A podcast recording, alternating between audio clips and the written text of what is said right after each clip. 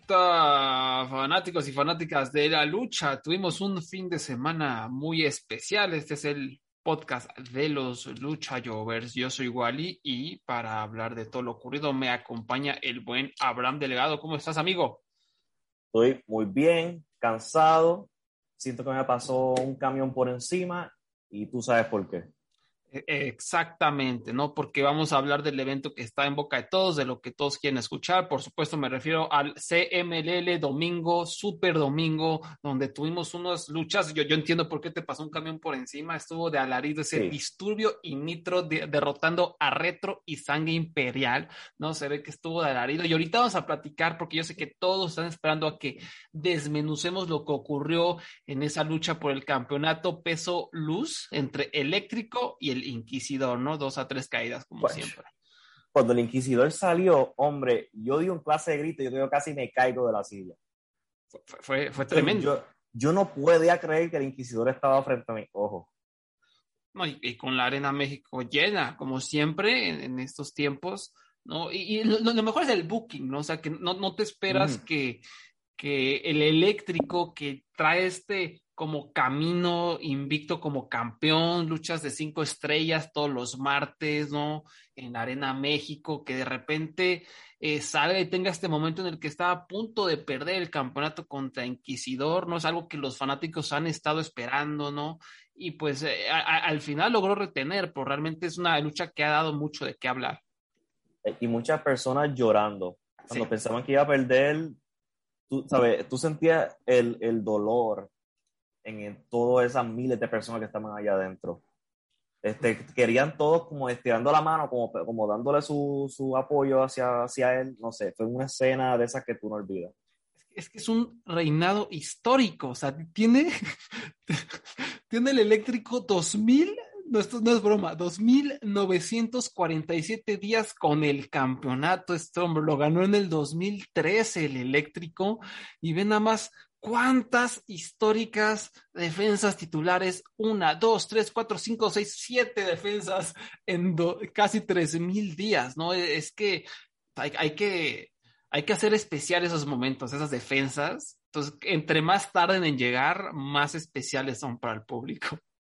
No, ponte a pensar en esto. Hay personas en este momento que tienen, sabe, que nacieron y él era campeón y todavía lo es.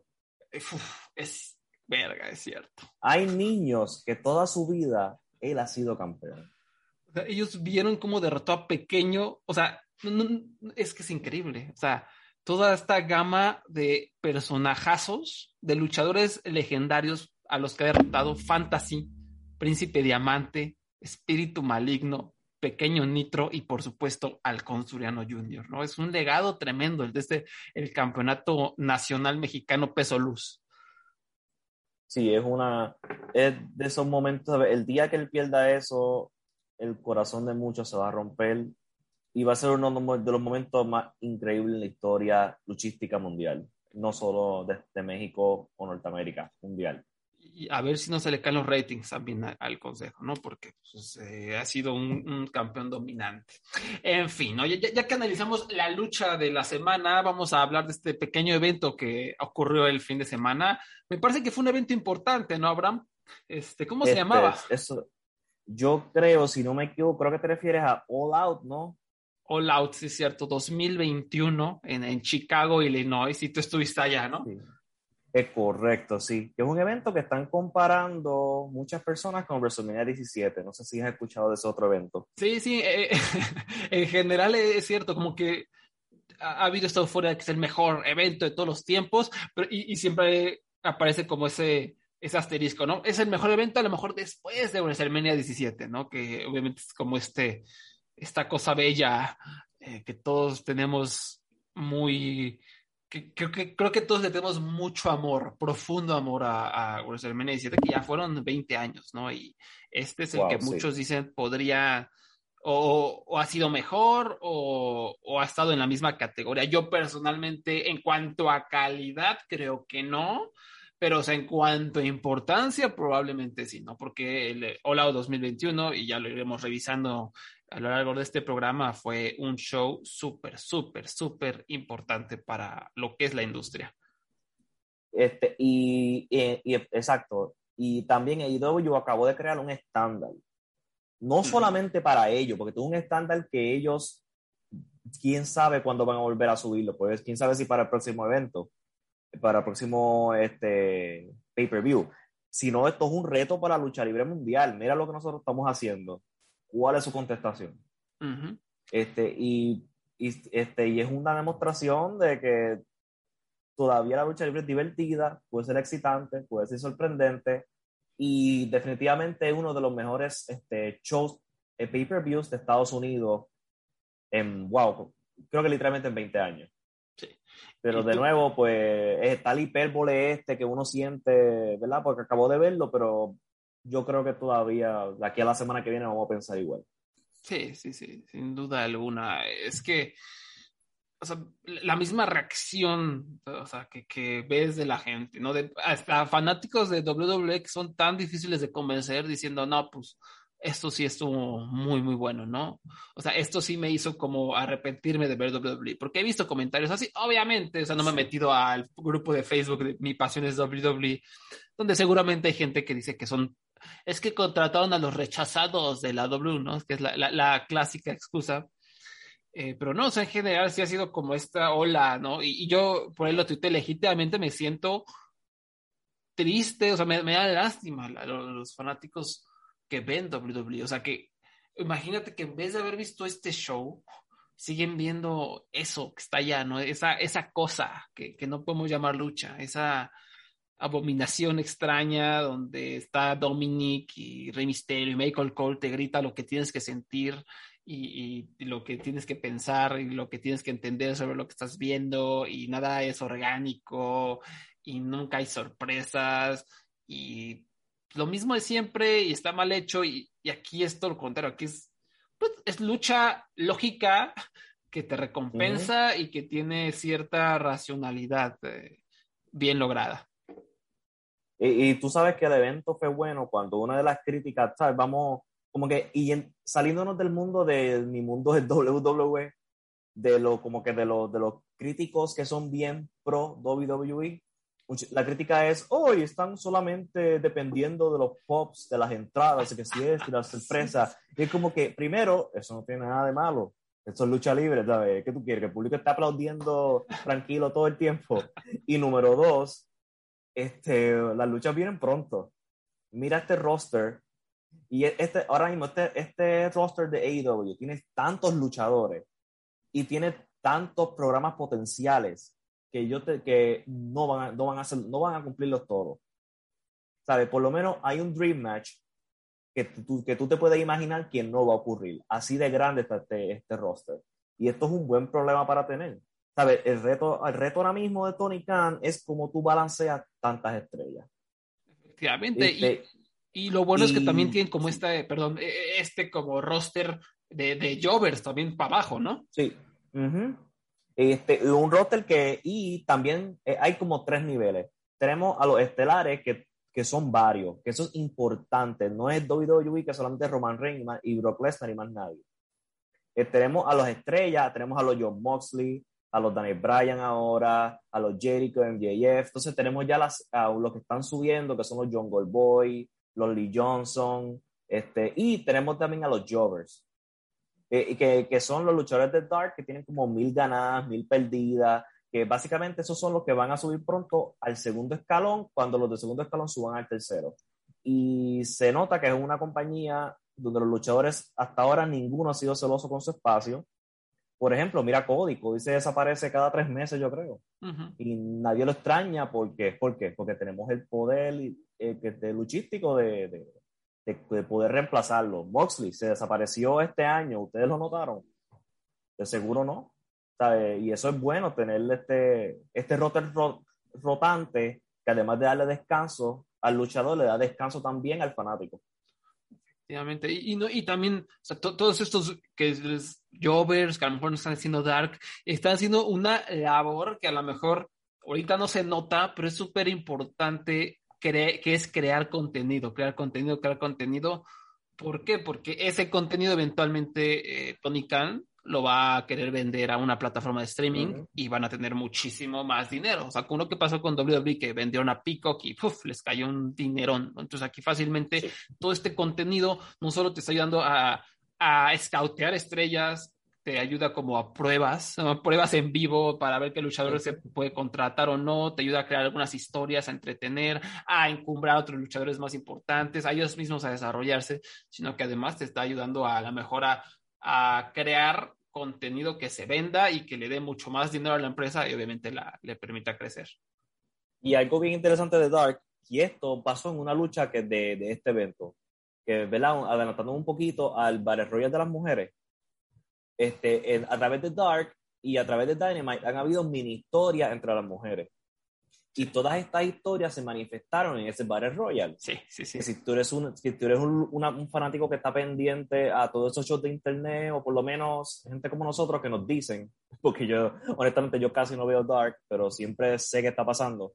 Este, hay cosas como, por ejemplo, este, Diamante contra Big Swole, y tienen una rivalidad en el Battle Royale, si se dieron cuenta, ellas estuvieron en una encima de la otra todo el tiempo. Penelope Ford con Tainara Conti. Ellos tienen que a pesar de que Dark no es contenido que tú tienes que ver por obligación como para estar al día con AEW, si tú lo ves, ellos te recompensan de una manera. Pero si no lo ves, tampoco no que te estás perdiendo algo. Está muy bien estructurado eso, está muy bien segmentado el, el, asunto. ¿no? Y, sí, o sea, creo que ha generado muy comentarios muy positivos y mucha... Eh, como esta, esta pasión, esta, esta pasión renovada de, eh, de que no habías visto un producto así en, mucho tiempo, que no es perfecto, ¿no? O sea, tiene muchas cosas, como siempre, pero por lo menos se está presentando un contenido para el fanático, no para el viejo este, ególatra o para satisfacer a alguien específico o no, o sea, que realmente está esas ganas de todos, ¿no? Del público porque eso sea bueno, de los fanáticos por dar algo bueno, de mejorar, de crecer y eso es súper valioso, se nota como la, energía. Y sí, o sea, en cambio ves como los fanáticos, eh, qué triste, ¿no? Qué triste lo que voy a decir, pero veo a fanáticos de New Japan que ya se volvieron fanáticos, ya se volvieron como fans de WWE, que no salen de eso, que lo intentan, no importa lo horrible que sea, lo siguen defendiendo, ¿no? Y, he visto comentarios incluso de que ven el show de All Out y, ay, pues está bien, ¿no? está bien. O sea, como que les duele ya aceptar, ¿no? Que otra empresa está creciendo más que, que New Japan y que ya los superó y los dejó, los dejó tirados en el lodo, ¿no? Eh, y pues sí te habla parte de otra vez, ¿no? De, de la decadencia de una empresa y de cómo otra aprovechó sus herramientas y vámonos, y de lo importante que es tener esa relación de negocios, porque ahorita New Japan, si no fuera por esa relación de negocios, estaría peor de lo que ya está. Imagínatelo. Imagínate este, si Moxie no estuviera luchando con todo New Japan. Sí, sí, sí. O si no fuera por los shows de Estados Unidos, que estuviera haciendo ahora mismo. Porque, este, y una lección bien importante es que no te cases con ninguna compañía. Yo creo que esa es la lección más importante. Sí, este, exacto. Porque, sí, sí, eh, porque vamos, vamos, todo el mundo recuerda los años gloriosos de Ring of Honor. ¿Qué pasó con ellos ahora? Pues el producto decayó y ahora están este, pero New Japan era, estaba en sueños de gloria y ya se fueron. Y pues eventualmente le va a pasar, le va a, pasar a AEW. Pero por el momento, si tú no te cases con ninguna compañía, pero si tienes la suerte de estar viendo una en su momento de oro, aprovechalo. Eso es bien raro. Sí, sí, sí, exacto. O sea, yo, o sea, por ahí conozco a gente que tiene su podcast exclusivo de cierta empresa y pues ahorita ya o sea, la, manera en cómo intentan defenderlo es tristísimo, ¿no? O sea, ya eh, es, como, pues ya ahora sí patadas de ahogado, ¿qué más? O sea, es como ver cómo se te desmorona todo, ¿no? Yo, yo me acuerdo, antes hacía semanal, no semanalmente, cada show de Progress yo escribía las reseñas para Super Luchas Pero sí, yo sí, o sea, por más que quisiera continuar, yo sí llegó un punto que hasta lo escribí, ¿no? La verdad no quiero seguir reseñando esto porque ya me aburrió y ya, ya no siento pasión por nada de lo que esté pasando y ya, ¿no? Porque no, no, o sea, obligarte a escribir sobre algo es complicado, ¿no? Y, hace que incluso tú distorsiones tus, tus propios juicios simplemente por, por, defender algo que ya no vale la pena defender. Especialmente Progress, eso sí que, uff. Tremendo lo que pasó con esos, esos eventicos. Pero, ¿qué te parece si comenzamos a repasar eh, AEW All Out 2021 de abajo para arriba? ¿no? Y pues también ya para que nos vayas contando como tu experiencia en vivo. Eh, no, vi el pre-show, la verdad, eh, que fueron los Best Friends contra el equipo Matt Hardy. Eh, algo que haya valido la pena de eso, ¿no, verdad? Bueno, honestamente, sin, sin, sin, chiste, todo este cartera es buena. Si, si vas a ignorar algo, puedes ignorar el pre-show porque entiendo que no quieres estar cuatro horas sentado. Pero la lucha del, del pre-show es muy buena. ¿Sabes? No, no, ¿sabes? no estoy hablando de una lucha cuatro estrellas o algo por el estilo, pero es el, el, intro perfecto. Es básicamente lo que llaman un spot fest. Cada uno tuvo su momento, tuvieron sus movidas, tuvieron sus momentos emocionantes y uno, dos, tres y se acabó. Y, este, duró, y además, qué sé yo, 10, 15 minutos fue, y fue emocionante. Y tiene la, el, agregado importante que para calentar al público es tremendo de la, canción de entrada de, de Tarzan, cosa de Jungle Boy, ¿no? Tarzan Boy, creo que se llama la, canción, y pues esa es la ah. canción buenísima para calentar al público, para que todos canten, para crear el ambiente de fiesta, ¿no? Eso sí, sí que es valioso. De hecho, fue lo único que vi de la lucha. Y, y, tienes a Orange Cassidy, que, vamos, ese, tipo, eh, todo el mundo lo ama. Sí. Este, tú, y tú, si tú en el público, tú simplemente tú no puedes, aunque tú no te guste el, el, el, este, el personaje, tú no puedes, tú terminas amándolo, ¿sabes? No, no hay, tú te unes al público. Sí, sí, sí, sí. Y bueno, y ya después comenzando el evento ya chulo, eh, con todo, el campeonato de AEW TNT, Miro derrotó a Eddie Kingston en 13 minutos y 22 segundos. Una de esas luchas que creo que también el consenso es que fue maravillosa, ¿no? Dos vatos golpeándose brutalmente, bien construida, ¿no? Con los promos de The Kingston, con el personaje de Miro que ya nos explicabas la semana pasada. ¿Tú cómo la viste? Yo la vi excelente. Y el que la vio, este, ese sonido, el, sonido de, cómo se estaban dando, se estaban dando duro de verdad, porque yo lo escuchaba como si fuera por televisión. Así de duro se estaban dando ellos dos. Y este es un ejemplo de cómo el hacer trampa funciona. Porque técnicamente Miro no tuvo que hacer trampa para ganarle, ¿verdad? Sino que se aprovechó de la oportunidad y le dio en, los testículos porque sí.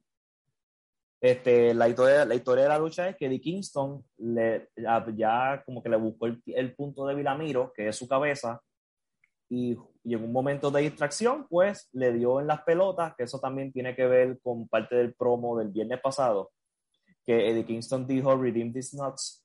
Este, y pues Miro terminó haciéndolo. Sí, sí, sí. Le, hizo, sí, que me gustó que también al darle en las pelotas, pues estás como un juego de palabras con el promo que hubo el viernes pasado, que te das cuenta que por lo menos hasta pensaron eso estos dos hombres. Este, fue ruda, fue duro, directo al punto y me gustó. Y a pesar de que ganó con trampa, yo considero que es más oportunista que tramposo.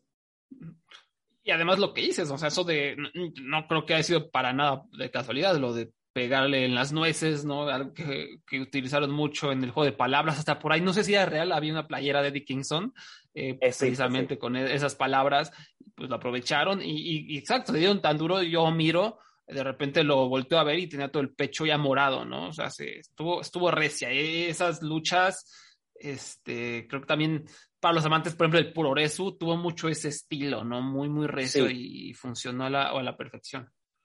Sí, y, es una cosa increíble porque tú lo ves en televisión, pero cuando tú lo escuchas allí, tú, wow, se están dando duro de verdad. Esto, esto, esto, no, esto es de chiste. Después, después tuvimos por ahí a John Moxley derrotando a Satoshi Kojima en 11 minutos. Eh, primero, ¿cómo la música de Kojima es una maravilla. Eh, ¿Cómo te pareció en vivo? ¿Cómo se escuchó? Porque siento que estas canciones que te prenden en vivo. Sí, tú, tú la escuchas y tú quieres empezar a brincar. Y algo que me sorprendió mucho es que la gente estaba preparada, preparada para Kojima. Esto no era solamente el juego de John Moxley, ¿sabes? Kojima tenía muchos fanáticos apoyándolo allí. Este, especialmente en el área donde yo estaba. donde yo estaba, todos estaban gritando Kojima y, era, y eso fue parte de la diversión porque estábamos en contra del público. Y hablando de entradas emocionantes, la de John Moxley lo es también. Sí, sí, sí. esa canción este, es perfecta para, es como igual que la de Jungle Boy, es perfecta para aprender al público. Dios bendiga a, a, Tony Khan, ¿no? Porque, o sea, esta cosita de comprar canciones comerciales es, le agrega muchísimo, muchísimo a la personalidad de los luchadores y al ánimo de la gente. E inmediatamente te ayuda a conectar con ciertos luchadores, ¿no? es, una cosita tan vital que otra vez vamos a hacer muchas comparaciones siempre. O sea, WWE las quitó y dijo, no vamos a hacer esto nunca más, más que algún caso súper específico. Y, y, lo mismo, sus canciones se volvieron como estos hoyos negros de personalidad, donde pues escuchas la canción y ya no entiendes quién es esta persona, ¿no? ¿Qué, esto qué tiene que ver con él? O sea, son canciones genéricas de, librería que, que, no se están ayudando a vender o a crear algún personaje. Y aquí todo lo contrario, ¿no? O sea, a lo mejor no siempre vas a tener que comprarlas, pero cuando haces esa buena decisión exacta, va a valer mucho la pena. Sí, especialmente si son canciones como esta, que son para que todo el mundo se una al, a cantarla. De, que son pegajosas, cortas, fácil de cantar. Pues como cantar Wild Thing. ¿Quién no sabe? Todo, todo el mundo ha escuchado esa canción en un momento de su vida. Sí. Y, este igual la, canción de Kojima, una vez la escuché, fue en un eh, evento de aniversario del consejo, donde el consejo puso a Kojima ahí en un, este, en un six-man molero, creo que estaba por ahí Flip Gordon. Me acuerdo perfectamente porque atrás de mí estaban sentados unos luchadores argentinos, que no voy a decir sus nombres, uno por ahí que se volvió más eh, famoso en México, y ni siquiera se inmutaron con Kojima, no sabían quién era, salió y ni en cuenta, hicieron cara, no sé quién es este. O sea, entonces imagínate tú ser luchador y no saber quién es Satoshi Kojima. Pues digo, si tú ves luchar a esos luchadores, ya te das cuenta que, pues, que no han hecho bien el trabajo de, estudio, ¿no? Pero sí, o sea, en vivo es, es una, una, maravilla. Y la, la lucha me, me gustó, no pude verla toda completa, me, me interrumpieron, este, eh, pero bueno, o sea, terminé de ver el final y, y, por todo lo que he escuchado estuvo bien, ¿no? Estuvo entretenida, lo cumplió lo que tenía que hacer. Sí, sí, es la, la lucha de Kojima, que es la, la, la lucha de, que él ha tenido en New Japan últimamente, este, que es, es, es, fuerte, es tough, es lógica, es emocionante, y son dos tipos que se están dando hasta en la madre, porque a John Moxley le encanta esto de darse en la madre con quien sea. Y Kojima es el hombre perfecto. Y obviamente cuando le hizo el Lariat, eso tan se prendió, ¿sabes? Porque Kojima era reconocido, definitivamente, ¿sabes? No, no estaba el sentimiento de que quién es este, o así, qué bueno, de un hombre de New Japan, sino que genuinamente la gente eh, reconoció a Kojima, lo respetaba, pero Moxley seguía siendo la estrella, porque se, vamos, es el de ellos. Y, y, terminó la lucha, obviamente ganó John Moxley y la primera gran sorpresa de la noche aparece eh, Minoru Suzuki y todos se cagaron los calzones. Y por ahí lo, dijo nuestro jefecito Joe Lanza en, Twitter, ¿no? Este, o sea, que, o sea, qué tontos somos. Sabíamos que, Suzuki iba a estar en este tour por Estados, por el, las indies estadounidenses, ¿no? Va a luchar contra Daniel García y contra David Richards. Y no se nos ocurrió que podía estar en los lados, ¿no? Y sí, o sea, era obvio y aquí estuvo y fue maravilloso fue perfecto. Porque vamos, nadie se lo, aunque, aunque fuera lógico, nadie esperaba verlo en All Todo el mundo pensaba, este show ya tiene demasiadas cosas, posiblemente saquen Dynamite, pero no, este, salió en All y, este, y todo el mundo pudo cantar casi en Inaré al mismo tiempo, por lo menos ocurrió en Estados Unidos. Este, yo lo pude hacer en Japón y lo pude hacer en Estados Unidos. Estoy feliz porque lo pude hacer una segunda vez. Bendito sea. Sí, es de los momentos más chidos que puede ser como fan. Es el, el gritar el caso es, es, una maravilla. Y igual también lo tuité, pero lo quiero reforzar. ¿no? O sea, sí me imagina personas que nunca habían visto, nunca han visto nada fuera de WWE, ¿no? Que no saben qué es New Japan. O sea, tú pones este show para ver a Cien Punk, ¿no? Para, para ver a esta gente, que tus amigos te, te obligaron a verlo, lo, lo que sea, y tú ves a este hombre caminar. O sea, ni, siquiera necesitas a Michael Cole gritándote en la oreja, explicándote con 10 minutos de, de, videos quién es, qué, qué, ha hecho, ni nada. Simplemente sale, ves su cara, ves la manera en cómo maneja su, su personalidad y dices, oh, este güey es es un pateatraseros y viene a patarle el culo a este hombre que también es un pateatraseros y entonces eso mismo te emociona. Entonces, eh, como que sí me, también me emociona ver ese, ese prospecto de gente descubriendo todo este mundo de luchadores y posibilidades, ¿no? Tan, tan maravilloso porque fue un gran, gran momento. Y lo interesante también es que te das cuenta, no sé si lo recuerdas, pero este fue el mismo ángulo que hicieron en Japón. Sí, sí, sí, el mismito. Y, este, y a pesar de eso, funcionó. Y es como tú dices, si tú no sabes quién es Minoru Suzuki después de eso, qué sé yo, cinco minutos, no sé, de verdad, tal vez tú no estás mirando, el televisor, porque su cara lo dice todo, su ropa, el pelo, y después le da una paliza a Moxley, ¿sabes? Tú sabes quién es. Y si tú no quieres verlo en Dynamite, no sé, tú no tienes corazón. Chulada de momento, chulada. Y pues, a ver Dynamite, a ver qué ocurre. Después, por el Campeonato Mundial Femenil de AEW, la doctora Britt Baker, DMD, derrotó a Chris Statlander en 11 minutos. En lo que ya dije fue, es la mejor lucha que yo le he visto a Britt Baker en, toda mi vida. Tampoco es que fue, ni siquiera fue de cuatro estrellas ni nada, pero fue las luchas bien trabajadas, o sea, no, no estuvo bocheada, no estuvo como con errores de comunicación, como siempre, estuvo bien trabajada. Fue, fue la mejor que he visto de, de Brit. ¿Coincides? Sí, este, y, y, me encantó, y cuando de momento arrancó la lucha mejor fue cuando el brincó hacia afuera y cayó en el piso. Ahí es que yo digo que la lucha como que fue a otro, subió de nivel ahí, porque estaba normalita, pero después como que subió de calidad ahí. Este, cuando, y es buen trabajo de las dos, ¿verdad? Yo te iba a preguntar eso mismo. ¿Qué, qué pensaste de Brie Baker esta vez? Pero ya, ya, ya sabemos. Y de tu, la ocho horas que siempre te decepciona. Sí. No, y encumbradísima, ¿no? O sea, el público ya la, la ama, la ama. Y también Chris Statlander, o sea, gran luchadora, eh, bueno, buena luchadora que recuerdo cuando llegó a IW era como estas esperanzas, a ver, se ayuda a levantar la edición, se lesionó, y pues bueno, verla ya de regreso, ver que trae mucho, que todavía hay mucho espacio para mejorar y pues con esas oportunidades fácilmente va, va, a poder eh, crecer, ojalá convertirse en una, una, gran luchadora, porque va a, ser, va a ser importante, ¿no? Empezar a construir esta división femenil y al rato hablamos como un poquito más, eh, pero va bien, o sea, eh, sigue siendo a lo mejor un problemilla, pero yo creo que ahí va, yo creo que si agregamos, además de, las personas que ya tienen, agregamos al, un par de, luchadoras eh, que están ahorita en NXT o en WWE, esto va a explotar y se va a poner muy bueno.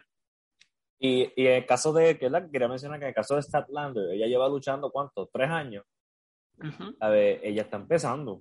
Esto es, este es su trabajo en tres años y se fue un tiempo por una lesión. Así que imagínate de aquí a cinco o seis años. Chulada. No, sí, yo creo que hay, hay, que echarle el ojo. Tienen, tienen mucho espacio para, para, aprender. A lo mejor no me termina de convencer lo del personaje del Alien, está ahí medio X, o sea, como que está ahí bien genérico. Eh, pero bueno, eso se, se, puede cambiar. Por lo, menos, por lo menos los elementos, esos raros de Alien, ya lo, los han matado. Sí. Porque antes ellas hablaba como Alien o si el Book, pero ya por lo menos simplemente es una luchadora que se viste como Alien, no es, ¿sabes? No es literalmente un Alien esta vez. Sí, nada más se, quedó con la, con la estética. Después, después tuvimos esta belleza, belleza lucha por el campeonato mundial en parejas eh, de AEW, jaula de acero. Los Lucha Brothers derrotaron a los Young Bucks en una lucha épica que, digo, tengo que decirlo y te informo porque eh, a lo mejor no sabes, pero la entrada de los Lucha Brothers eh, con toda esa estética azteca y la gente como ahí bailando y, en, lo personal, pues eh, la persona que salió a rapear, el Muelas de Gallos, te, te, digo, Abraham, él es súper importante para este podcast. A Muelas de Gallo, eh, eh, él me ayudó a mí muchísimo para despegar esto y para despegar mi carrera como periodista de lucha. O sea, él me dio mucha visibilidad, ¿no? Me invitó, a, me invitó ahí al programa de los Reyes del Beautiful, que también por ahí grabaron un video ayer, me parece, ya con Muelas de Gallo eh, creo que de regreso, ¿no? Y es un tipazo, es un tipazazo, el hombre de verdad es un amigo que quiero mucho y me dio un chingo de alegría y emoción verlo ahí, ¿no? Y ayudó a toda la atmósfera, ¿no? A los atuendos, a lo que estaba pasando. E inmediatamente me dio ese como levantón para uh, comenzar emocionado la lucha. Sí, esta, esta fue la mejor entrada de la noche. Sí. Y, este, y no sé si, si se vio en televisión, pero la gente estaba bien emocionada con esto. Sí. A ver, entre la, entre la canción, los fuegos artificiales, la ropa y después salen Phoenix y Pentagon. A ver, esto fue. Sí, sí, sí, sí. Si tú no te emocionas con esto, de nuevo, checate el pulso. Sí, y creo que es de mis entradas favoritas en un buen rato. O sea, de verdad la disfruté muchísimo, pero obviamente tengo ese, ese factor, ¿no? De, este, imparcial, perdón, parcial, digámoslo así. Y la lucha en sí fue tremenda. O sea, para mí cinco estrellas, eh, sin duda alguna, eh, emocionante, como siempre, estas dos parejas son eh, fuera, fuera de este mundo. Ya te traía como construida, embebida esta historia de que los Lucha Brothers tuvieron esta rivalidad con los John Box tuvieron algunas victorias, algunas derrotas, pero no han sido campeones, les había costado trabajo, no los habían usado tan bien o por lo menos no los habían posicionado como, como campeones. Entonces, de alguna manera eran como esos underdogs que todos sabemos la han roto. Fénix durante la etapa pandémica cargó varios Dynamites en sus hombros. O sea, y esto se sintió como un, un, un súper un super premio a su dedicación y a su profesionalismo, porque más allá de lo que han hecho en AEW, estos dos hombres, eh, o sea, el, haber salido de AAA, el haber salido de México, el haber apostado por ellos mismos, que no es fácil, sobre todo lo, que, lo que vengo diciendo por mucho, mucho tiempo, sobre todo un ambiente tan ególatra como es la lucha mexicana, un ambiente tan ignorante, lamentablemente también, en donde los luchadores, los propios bookers, los propios promotores, eh, no ven lo que hay más allá, creen que la lucha mexicana es la única que hay, que el extranjero viene a aprender y que no sé qué vergas. Pente y Fénix dijeron, no, nosotros vamos a salir, vamos a aprender, vamos a ir a, Alemania, a WXW, al, al, al Karat Gold, vamos a ir a Progress, bueno, creo que no Progress, no, a, a Inglaterra, fueron a... a, a OTT, ¿no? A OTT, fueron a varios lugares, fueron a curtirse por todo el circuito independiente norteamericano, nos empezaron a encumbrar, eso les ayudó a crecer, a agarrar experiencia, y, y, no es que nada más hayan dicho, ay, pues voy a ir por acá y por allá, no, o sea, fueron por todos lados, a donde quisieran, a donde podían, hubo un WrestleMania Weekend hace dos años en Nueva York que estuvieron buqueados en nueve luchas en como cuatro días, ¿no? Y, y son los vatos que han trabajado durísimo, y, que se han partido el alma y que se han demostrado que sí se puede si tienes los huevos y si tienes la pasión y la visión, sobre todo la visión, para salirte de tu pinche zona de confort, de no quedarte como tus bárbaros y tus hechiceros y, quien quieras en el consejo comodito con el búnker al que le caigo bien ganando mi dinerito, ¿no? Cuando si tienes huevos, puedes eh, llegar muy, muy lejos y esos dos hombres han sido el, el, ejemplo claro. Siempre me acuerdo de esa entrevista, que no me acuerdo en qué página es, me cuesta trabajo encontrarla, en donde eh, Fénix y Penta los entrevistaron después de un show de PW y decían eso, ¿no? De que hay gente allá que dice que la lucha es la mejor y que no sé qué, y que solo la lucha mexicana vale. Y no, perra, era la, la cita textual de Fénix. No, bitch eso no es cierto, tienes que salir a aprender, tienes que, el extranjero viene a aprender, pero nosotros también aprendemos de ellos, ¿no? Y esta ideología es lo que los ha llevado tan lejos y es tan satisfactorio verlos aquí, ¿no? En esta gran lucha, demostrando, porque no solo ganando los campeonatos, sino haciéndolo con una de las mejores luchas del año, tal vez de la historia, si quieren, ¿no? Sí. Este, no, no, sí, estoy en completo de acuerdo, acuerdo contigo, ¿sabes? Todo lo que dijiste, estoy completo de acuerdo. Este, y de verdad, esta lucha, como tú dices, cinco estrellas, súper emocionante. Este, y, y me gustó que es como que esta mezcla de, del old school con el new school. Porque tienes todos estos flips, todos estos momentos, tienes lo de la. Pero este, estas cosas este, modernas, pero tuvo la crudeza de una lucha de jaula vieja. No hubo el chistecito de me voy a tratar de escapar. Estos son este, hubo sangre, hubo cantazos fuertes. y fue, este, como tú dices, cinco estrellas. Y es un gran, gran premio a estos dos hombres que se lo merecen. Porque Lucha Brother, como tú dijiste, ellos cargaron esta compañía este, en, durante la pandemia en muchos Dynamite, especialmente Phoenix, cuando Pentagon estuvo fuera por una lesión. Eh, búscate este a principio de año, todos los eventos estelares que tuvo Phoenix en Dynamite, por ejemplo, luchando contra Lance Archer, luchando en Six Man Tag contra Kenny Omega, luchando contra el mismo Kenny Omega en el primer Dynamite del año.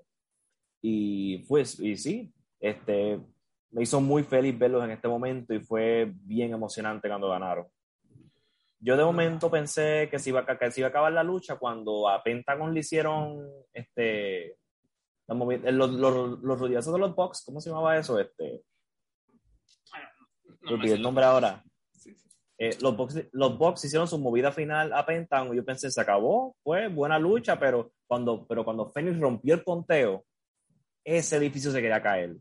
Eso es súper, súper, súper hot tag. El equivalente a un hot tag es una cage match sin tags. Este, y ahí fue que de verdad este, eso se quería caer. Y cuando se acabó la lucha, estaba la gente brincando. Que puedo decir que en todo el mundo donde yo estaba nos empezamos a dar la mano. Todos estamos felices, todos estamos brincando, ¿sabes? Esto fue una de las mejores luchas que yo he visto en vivo. Puede ser que la mejor. Y esto va a caer en el panteón de una de las mejores luchas de jaula en la historia, fácil, ¿sabes? Sí, por ahí eh, en Twitter pregunta de el super muñeco, nos pregunta que si ha sido la mejor lucha en, jaula después de los gemelos Brennan contra Pentagón y Abismo Negro. Y pues, o sea, yo como que no tengo mucha noción de luchas de jaula como clásicas de este West, ¿cómo se llama? Este, de las sureñas estadounidenses y todo eso, eh, de WCW. Eh, pero sí, o sea, es la primera que me viene a la mente, realmente no sé, o sea, porque las luchas de jaula de la WWE siempre eran lo mismo y, tenían esta mamada de que se pueden salir por la, por la puerta, que siempre se me ha hecho la peor cagada en los calzones. Eh, y no, no, no recuerdo otra, a lo mejor. Sí, sí porque de WWE, que son las la que todos estamos este, acostumbrados, son pocas las que yo puedo pensar que son genuinamente buenas. Este, una de ellas fue, por ejemplo, en NXT, este, que es una que seguro que nadie vio, que fue este Iochirai contra Shayna Baszler. Este, no es que uno, no, decirle, si la quieren buscar, no, no esperen una lucha de cinco estrellas. Pero lo que me gustó es que no estaba el jueguito este estúpido de me voy a tratar de escapar, me voy por la puerta. Pero no, eran dos mujeres que se dieron hasta en la madre y se acabó pues este, con, con una pues rindiéndose. Este, ¿sabe? Pero, como pues debe ser. Como debe ser. Sí, para eso es la jaula, la jaula es para evitar que escapen, no es para que escapar de ella. Sí, es exacto. yo no sé, yo no sé cuándo esta lógica, yo no sé cuándo fue la transición. Qué mamada. mamada pero, sí. pero mamada. Este. Es, estúpido. sí. Y, también los visuales, ¿no? De Pentagón, todo sangrado, abrazando a su familia, o, sea, maravilloso. O sea, llegan llenando a la niña de sangre, qué pedo, ¿no? O sea, eh, agregó todo, ¿no? O sea, ¿qué está pasando? Eso estuvo bien loco después de una lucha súper frenética y, y sí, ¿no? Una, una joya, una joya verdaderamente moderna. Yo creo que va a ser mi, mi lucha del año, a menos de que no ocurra otra cosa, aunque ya ahorita, quién sabe, ¿no? O sea, está, está con lo que trae W está dura la, la, competencia. De una vez, ya que estamos hablando de México, más o menos, es, no me acuerdo en qué parte del show apareció Andrade haciendo un promo chafísima. oh, yo te puedo decir, yo te puedo decir cuándo fue. ¿Cuándo fue? Fue antes de esta lucha. Ah, ok, ok. Uh, peor. Y sabes, y, sabes que yo no escuché absolutamente nada. Porque lo que ocurrió fue que ponen el promo y empiezan a bajar la jaula. Y yo, pues, que, todo el mundo se volvió loco aplaudiendo, gritando, porque venía a la jaula y yo no sé qué dijo Andrade, yo no sé qué estaba pasando ahí. Este, tú, si tú me puedes iluminar qué dijo Andrade, pero no, no creo que haya sido importante. No te prises mucho porque igual no le entendí bien, porque estaba intentando hablar inglés y no le sale todavía. O sea, después de tantos este, intentos, todavía habla, pero mal, mal, mal. Chavo Guerrero también dijo algo y era un promo genérico de que Pac, que no había estado aquí, que nos vemos pronto, que ahora sí te voy a patear el trasero y no sé qué. Y, también este jueguito de lo que nos contaste la semana pasada, ¿no? De querer contratar a, a los talentos, shalala. Este, basura. Eh, pero sí, Andrade, o sea, es este viernes, ¿no? Me parece la lucha contra Pac. Este viernes, Rampage, sí. Súper importante para ver qué onda. si, no, si no pasa algo. Sí, si no pasa algo. O sea, va a ser muy importante para ver qué onda. Nos pregunta aquí Paco Guzmán, situación de Andrade, después de ya algunas semanas de haber llegado a AEW, apenas va a luchar este viernes, ¿no? Por ahí luchó contra Matt Seidel ya y fue una lucha generiquísima X. Eh, vamos a ver, o sea, yo ya lo dije, ¿no? La vibra que este sujeto me da es de ego, de ego total, al igual que Rush, ¿no? De que yo soy muy bueno, yo soy muy, muy bueno y, y no me importa como mis oponentes o, las historias, esto es para mí, esto es para encumbrarme, o sea, este, eh, no me acuerdo si, eh, de la enterrada del año, del, año, de la semana pasada, no me acuerdo si, si eh, me debrayé con esto, ¿no? Esta, esta onda de compartir un post diciendo, estas son mis siguientes fechas, 1, 2 y 3 en Chicago, ¿no? No sé qué, 6, 7 y 8 de, de, septiembre en Chicago, ¿no? eso ya no solo es patético porque no estás ayudando a promocionar el show como se debe, sino e, es una falta de respeto para tus compañeros, es una falta de respeto para tu oponente, en este caso Pac, ¿no? Que Pac es todo lo contrario, como ya expliqué profusamente en este podcast durante años, ¿no? De, de sacrificarte a lo mejor tú para ayudar al bien mayor, ¿no? Aquí es como yo aquí voy a luchar, me vale verga el oponente, me vale verga la empresa, me vale verga el show, soy yo, yo, yo. O sea, y esa es la energía que proyecta totalmente este sujeto. Yo. Y, eso se va a ver, o sea, eh, en, en, cinco o diez años de quién te vas a acordar, o sea, de, de, este, de, de este vato que piensa en sí mismo, voy a poner el ejemplo, Will Ospreay. O sea, Will Ospreay que ahorita a lo mejor metido hasta la madre con su personaje y sus acciones, las cosas que ha dicho y ha hecho, pero ese dato va a ser como uno de los mejores de todos los tiempos, no solo por eso que hizo en el cuadrilátero, esas grandes luchas de cinco estrellas o contra todo tipo de oponentes, con todo tipo de estilos, sino porque él siempre, siempre, siempre busca encumbrar a sus oponentes. Siempre busca la manera de crear estrellas, siempre busca la manera de ayudar a la escena, de ayudar a su empresa, de pensar en el otro antes que, que él mismo. ¿no? Y eso es, eso es la lucha, eso es lo muy importante. Y aquí tú ves este tipo de cosas eh, a mí me da toda esta energía de ego horrible, ¿no? Lo que está pasando con este hombre. Eh, un dato interesante, su lucha contra Pac va a ser grabada, no va a ser, no, no va a ser en vivo. Hmm. Yo me estoy preguntando si hay un miedo, porque como él no está dando la liga en sus otras luchas, hay que ver si parte de hacerlo grabado contra Pac. Digo, yo estoy diciendo esto, ¿verdad? Yo no, yo no sé nada, nadie me ha dicho nada. Déjame aclarar que yo no tengo contacto con nadie de esta gente, solamente soy un fan. Este, pero este, yo me estoy preguntando si eso es parte, si hay un miedo de que como ya no, no, no, dio la liga que puede dar contra Kenny, Omega, Kenny fucking Omega, si están tratando de grabar esto para ver, o sea, porque claramente este, quieren a Pac, eh, digo, perdón, a Andrade en la compañía. Le quieren dar una oportunidad, esto es obvio. Pero si, si, él no, si no va a dar la liga, ¿qué va a pasar después? ¿Te vas a rendir? ¿Vas a buscar a otra persona para ese espacio? No sé. Sí. Y yo, y pasa este pequeño incidente, ¿no? Que le dio like a, a, un tweet, eh, a ver si lo encuentro ahorita, ¿no? Le, dio un like a un tweet diciendo. Yo, yo, lo, yo, lo, tengo, sí. El like que dice, alguien le dio, le dio tag a Charlotte en Twitter, le escribió, este, este Charlotte, ¿por qué va a dejar que AEW ponga a Andrade el ídolo en Friday Night Heat? O oh, quiero decir Rampage. este, que no sé, de verdad, yo, yo me doy cuenta que yo estoy viejo cuando tengo que explicar el Sunday Night Heat. No sé, ¿tengo que explicar qué es Sunday Night Heat o no? Pues sí, por si las dudas, ¿no?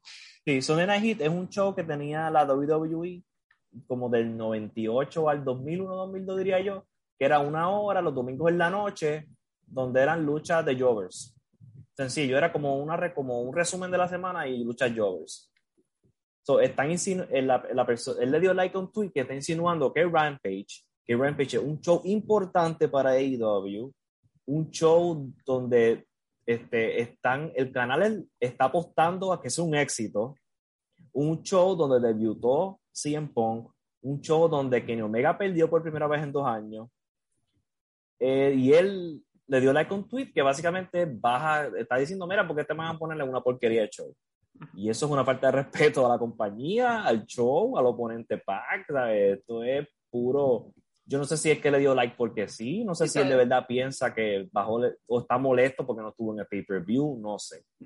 y, hay que decirlo, los luchadores mexicanos, como por ahí apuntó muy bien el, tío Luchablog también este, en Twitter, de que los luchadores mexicanos le dan luego like a todo y comparten todo y no saben ni qué pedo. O sea, le puedes decir a Roche que es un güey y el güey lo retuitea, ¿no? O sea, no, a veces no hay como ese filtro. O sea, tú escribes L aparte, ni siquiera lo etiquetas y te lo retuitea el güey, ¿no?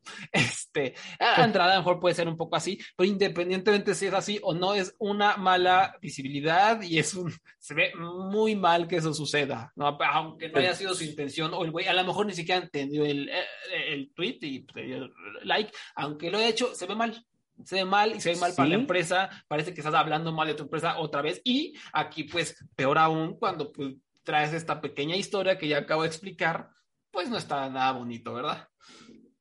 No, no, y es como si el ego, es como si el, el ego de NXT se le quedó y nunca se le fue. Sí, Porque tú él ni siquiera puede decir que en WWE fue una estrella, él no lo fue. Luchó, ¿sabes? Luchó contra Rey Misterio y tuvo unas luchas que fueron reconocidas, sí, contra, pero ¿qué él hizo fuera de eso en el roster, en el main roster? Su corrida más importante fue en NXT y él, y fuera de eso, él no hizo más nada. Él no vio a Charlotte. Sí.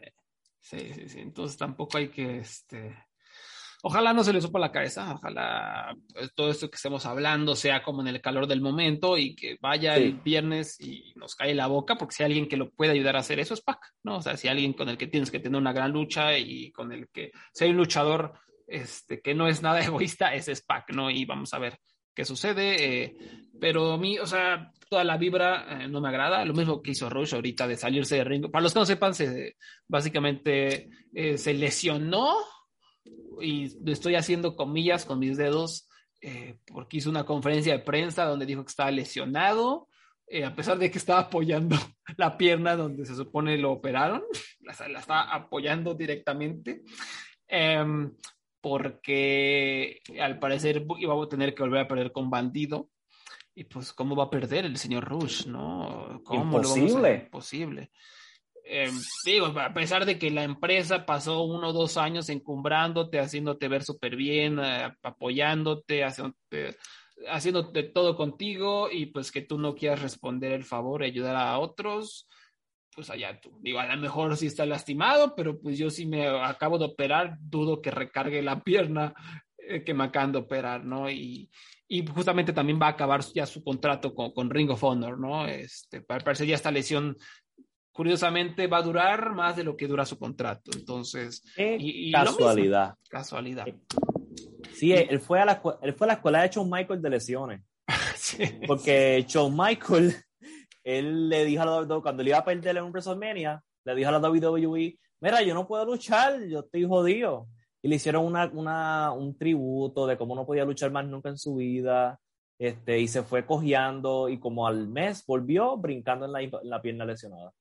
Y, fue a WrestleMania y toda la cosa. Sí, sí, este no, no es buenas imágenes, sobre todo otra vez en, en a lo mejor funcionaría en un mundo WWE hace tres, dos, tres años, pero ahorita, eh, por lo que está sucediendo y otra es la explosión de talento y el hecho de que claramente AEW está contratando a gente para tener un vestidor no tóxico y para tener un vestidor con amor, eh, este, este, tipo de conductas no van y ya son, ese tipo de conductas déjaselas a mil máscaras hace 20 años, o sea, este tipo de conductas ya, o sea, ya, o sea, es increíble que sigan ocurriendo. No, y que, eh, que tienen que tener en cuenta estos luchadores que ahora la WWE ya no está firmando cualquiera. este, y que ellos pueden ser reemplazados por un luchador igual de bueno y que sea, tenga una buena actitud. Ojalá esto sea pura mentira, ojalá si este, eh, nos caen en la boca y tengan esta evolución luchística donde ayuden a otras personas, ayuden a crecer a empresas y de la rompa y sea campeón, lo que sea, ojalá. ¿no? Y todo lo que digamos no, no quedemos este, en ridículo, ojalá, pero pues quién sabe, ¿no? la, la, historia no, no, nos apunta a eso. Este, la, la siguiente lucha que vamos a discutir fue el Casino Battle Royale, donde Ruby Soho, que fue la última eh, entrada con la música de Rancid, bendito seas Don Tony, una belleza, derrotó a Abaddon, Anna Jay, Big Soul, Diamante, Emi Sakura con Lulu Pencil, Hikaru Shida, Jade Cargill, Jamie Hater, Kiera Hogan, Kaylin King, Leila Hirsch, Nyla Ross, Penelope Ford, Rebel, Red Velvet, Rijo, Sky Blue, Tai Conti, Devoni y Thunder Rosa. Y aquí lo, que dijiste hace rato, este, Abraham, yo, este tipo de lucha no me ha gustado este formato del casino, de que entran siete y no sé qué, en general me, me ha parecido medio soso y nunca pasa nada. Y tampoco es que haya sido la gran lucha técnicamente, pero hizo exactamente eso que decías. Yo, yo no conozco bien qué onda con, con las historias, las rivalidades, incluso algunas luchadoras. Eh, y, y, y, esto estuvo tan bien buqueado que me ayudó a comprender más o menos qué está pasando, me ayudó, me presentó a las luchadoras, ¿no? Salió esta Jade Cargill dominante. Dije, ah, ya la he visto por ahí un par de veces, pero sé que esta es una patea traseros que va a ser una próxima estrella. De eso no me queda duda, ¿no? Vi más o menos la, rivalidad ahí este, con The Bonnie, vi a Ton de Rosa luciéndose, vi que Conti, a lo mejor si nunca la he visto, sé que hace judo, ya se vio, o sea, vi, vi por ahí que Misakura a lo mejor empieza un pique con Hikaru Shida, o sea, ayudó a, crear todas estas, no, no a crear, perdona, a mostrarnos qué está pasando en la empresa en cuanto a la división femenil. Y, te, das cuenta que, especialmente si tú, vamos a decir que tú nunca ves Dark, pero aunque por lo menos tú te das cuenta que por lo menos hay más, por ejemplo, más de una historia de mujeres. Y que no es casualidad que unas si van a luchar con unas más que con otras. De que por lo menos hay un sentido de historia, en, que, que por cada una de ellas sabía qué hacer. O sea, no era simplemente mujeres dándose por darse. Y como tú dijiste, AJ Cargill, ya obviamente ya, no, ya sabemos que van a comenzar una rivalidad, su primera gran rivalidad de ella contra Nyla Rose. Y porque ahora mismo, pues Jay Cargill está algo al estilo Goldberg, que está teniendo luchas cortas, ganando pateando traseros, y es también como a lo que la van preparando, porque ella está empezando a luchar ahora. Pero vamos, mírala, como tú no vas a dar la oportunidad a ella. Sí, sí, su look nada más y, el ring, pues lo van trabajando. Y, este, sí, la lucha no fue una gran, ¿sabes? Una gran cosa, ¿sabes? Difícil los Battle Royal, tú ponerle, por ejemplo, qué sé yo, tres estrellas, cuatro estrellas, lo que sea. Pero fue, no fue aburrido por lo menos, y eso es lo importante en este tipo de lucha. Y, y, Ruby Soho, yo, una gran, gran luchadora. A mí me, me, gusta mucho. Voy a compartir una anécdota. Uno de los primeros shows indies que yo fui en Estados Unidos fue un Shimmer, no sé qué número, pero era un torneo. O sea, por eso fui también. Aparte de que había muchas luchadoras que, que yo soy fan, era un torneo de, de, de, tres horas, básicamente, donde iban a coronar una, nueva campeona. Entonces era octavos de final, cuartos de final, semifinal, final. Y eso, eso es, me encanta, me encantan los torneos. Y si es en un día, puta, yo feliz, ¿no? Y fue un, uno, es más, es hasta el día de hoy es uno de mis eventos favoritos a los que yo he asistido, ¿no? Eh, fue ahí en, Texas, ¿no? En el Eddie, Eddie Dean Ranch se llamaba, era en un, restaurante de barbecue los eventos, también ahí fue Evolve. Em, y estaba luchando Heidi Lovelace, ahora Ruby Soho, y era maravillosa. No solo daba grandes luchas, sino que traía como esta, esta aura tan carismática y llegaba y le daba la mano a todo el público corriendo y había una niña en ringside, hasta tengo el video, este, gritando locamente por Heidi Lovelace y ella fue y, la abrazó, creo que eran las semifinales, la abrazó y todo el público estaba derretido y había un vato cagadísimo que toda la velada este, se echó unos buenos chascarrillos y, y, me acuerdo, iba a luchar Heidi Lovelace ya está en zona de la campana, hay como un silencio, ¿no? Eh, el público ya se vuelve a sentar y este vato grita todo pulmón, Heidi Lovelace es mi luchadora favorita, ¿no? Y todos, Y Heidi Lovelace se caga de risa, ¿no? Y, fue como toda esta atmósfera muy linda la, la, que se creó y ella misma respondió dentro del cuadrilátero con, con muy buenas luchas. Eh, fue un, igual, o sea, tengo gratas memorias de eso y pues de luchas que he visto de ella, eh, por ejemplo, en, Chicara, donde se hizo de un nombre realmente. Eh, me, encanta esa, esa mujer y estoy muy feliz de verla aquí porque en, en NXT no le dieron una oportunidad, la subieron muy rápido, una facción súper turbo molera y en WWE obviamente Vince nunca le iba a dar una oportunidad y, y, y verla aquí, pateando trasero, eh, en la plataforma que merece, eh, demostrando que tiene carisma, porque imagínate, o sea, es increíble que en cuántos años estuvo en esa empresa jamás, Jamás le pudimos ver eso, que le vimos hoy, o bueno, el domingo, en, ¿en qué? ¿10 minutos? Eh, nada, nada de eso la, la, dejaron mostrar allá. Sí, sí, e, es, increíble. En, como, en cuánto, cinco, seis años que estuvo allí trancada. Es una cosa increíble. Este, y estoy igual que tú, estoy bien feliz que ella al fin vino. Ella va a ser una gran adición a este, a la, a la, división de mujeres. Y, yo pienso que es una, que, que, que fue buena que, que ganara aquí. Sí. Este, porque va a ser, va a tener un buen programa contra Britt Baker. Y Britt Baker, pues, este, que, ¿verdad? Yo creo que Ruby va a ayudar a Britt Baker a mejorar en el ring. Y eso es parte de la razón. Y además de que todavía Thunder Rosa y no va a luchar contra Britt Baker. Eso todavía no va a pasar. Esto no, yo creo que no ocurre este año.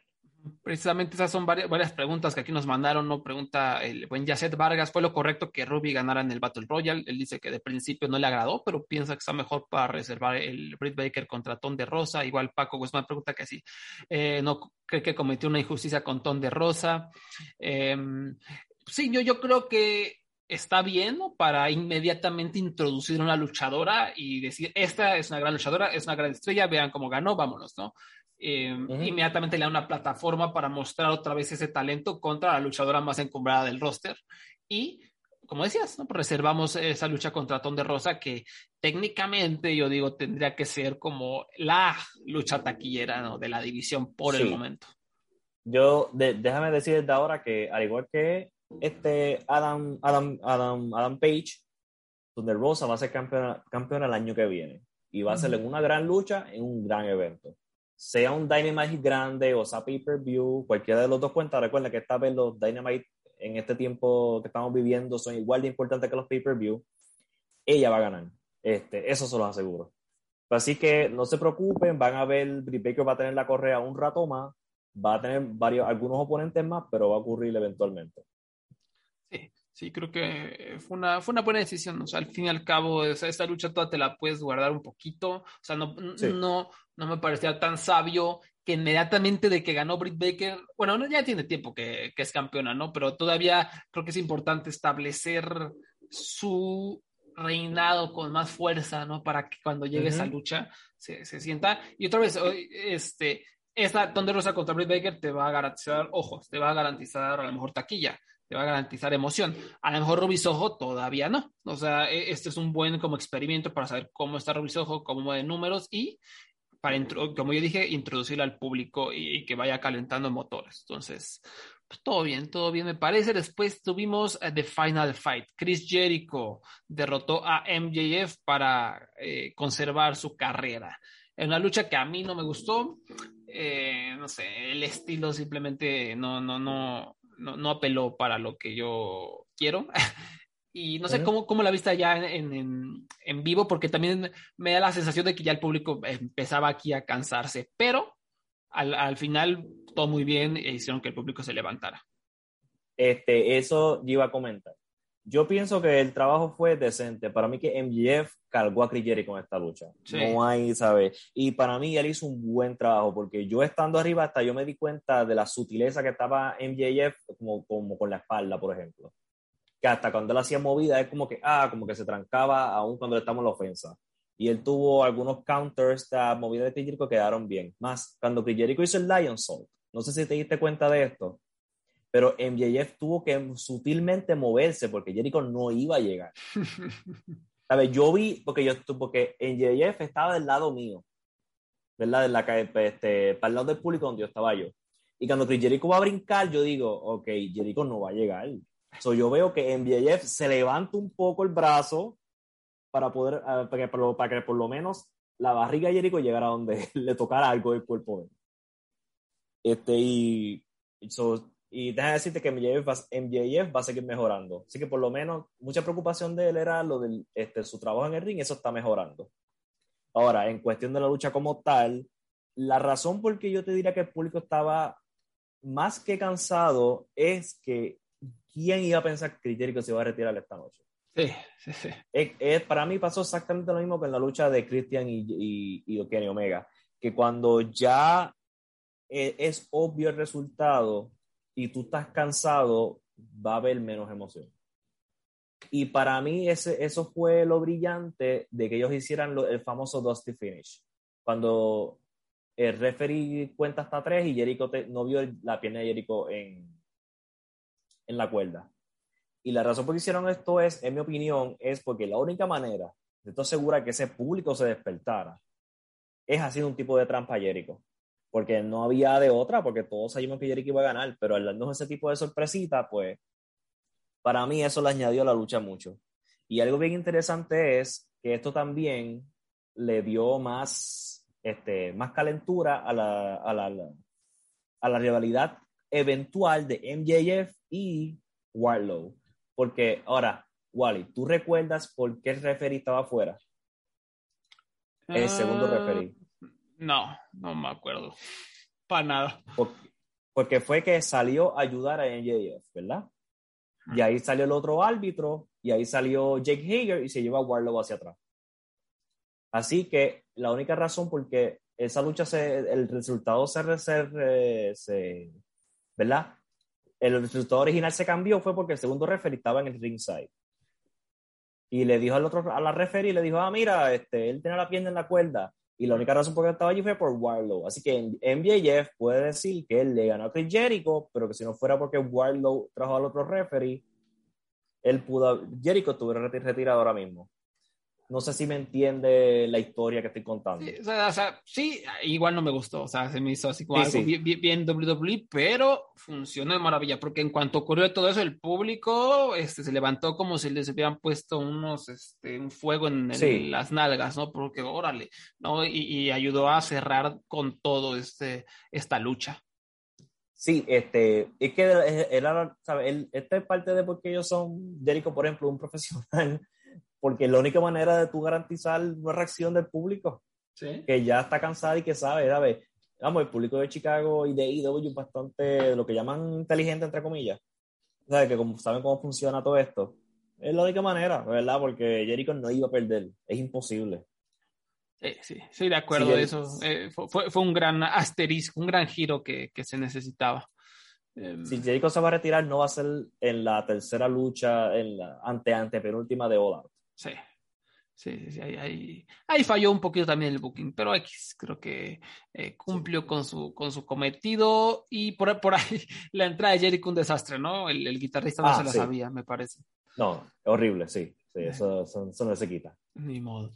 Y después, mano a mano, CM Punk derrotó a Darby Allin en 16 minutos 40 segundos, lo que fue un muy buen regreso de CM Punk. Por ahí de repente se veía un poco oxidadillo, naturalmente se veía que le costaba trabajo encontrar una posición, pero, o sea, realmente la estructura de la lucha, cómo la, la, la Sí. construyeron fue excelente y, y y destacar lo de Darby Allin que bombeó, lo que dijiste tú este, la semana pasada, ¿no? Darby Allin bombeó como si, lo, o sea, si se quisiera matar solito. Fue tremendo el trabajo que hizo Darby. Y, lo, este, y, y, y a pesar de que se ve oxidado, lució muy bien Punk. Sí. Y, este, y su psicología, ¿sabes? Cinco estrellas, él tiene esta conexión, y, to- y él todavía tiene esta conexión con el público mientras lucha. Eh, porque hasta el momento cuando la cámara no estaba encima de él, él estaba mirando al público como que diciéndole, ah, voy para allá, que sí esto, como que haciendo referencias a la lucha. Muy, muy bien. De verdad que yo me sorprendí, yo pensé que iba a ser de, men- de menos calidad esta lucha. Sí, Así sí, que hay que darse la punk, ¿sabes? Lo- muy bien estructurado, muy bien trabajado. sí, ahí se ve la experiencia, ¿no? Saber cómo, eh, a lo mejor intentar esconder tus, tus defectos y construir una lucha inteligente, construir una lucha inteligente que siga ciertos patrones para entretenerte y eso lo, lo cumplió, lo cumplió muy bien. También me encantó el final, o sea, los últimos dos, tres minutos desde que Darby Allin se aventó ese coffin drop y Punk, el timing de Punk fue así como de Sí. milimétrico, milimétrico. Me, me acordó mucho cuando Samoa Joe estaba luchando con High Flyers en el Ring of Honor y en, y en TNA, que él, en vez de hacer un counter o algo así, el, el luchador brincaba, él se movía y caía en el piso y él decía, pues, ¿qué te- ¿quién te manda a brincar? Sí, sí, Eh, sí. Me recordó mucho que es que hizo Punk levantarse, no hizo, no hizo nada fancy, no fue darle una patada, no fue darle un puño, no, él se levantó y él dejó que él se cayera al piso. Y, y- y luego la, la serie de, de, de near falls muy, muy emocionantes, ¿no? Me parece que Darby se la llevaba más de una ocasión con la casita, con el, la última cena. Eh, sí. Y no, eh, un buen counter también al final para, para picar con el GTS. Y el Go to Sleep se vio excelente con él. no, creo que con todo el mundo se va, no, no se va a averiguar con todo el mundo, pero con Darby sí. Sí, exacto. Sí, Darby, o sea, Darby te, va a bombear, aunque sea el finisher más feo, te va a hacer lo imposible por venderlo. ¿no? Este hombre está loco, está loco. Eh, después Paul White derrotó a Cutie Marshall, una lucha simplemente para enfriar un poco los ánimos. Y después Tony Khan, como pronosticamos un poquito la, la semana pasada, salió y dijo que esta lucha la tenían precisamente porque era un comodín, ¿no? Que podía durar, de acuerdo a cómo durara el evento, esta podía durar lo que tenía que durar, o sea, la podían ajustar de acuerdo a las necesidades del evento y simplemente estuvo ahí. Igual, o sea, me debato, es necesario tener estas luchas de enfriamiento siempre, porque, pues, o sea, en New Japan, por ejemplo, es lucha, luchón, luchón, luchón, luchón, ¿no? Y, y no pasa nada, ¿no? Esto es algo muy estadounidense, no sé si sea tan, tan necesario, ¿tú cómo ves?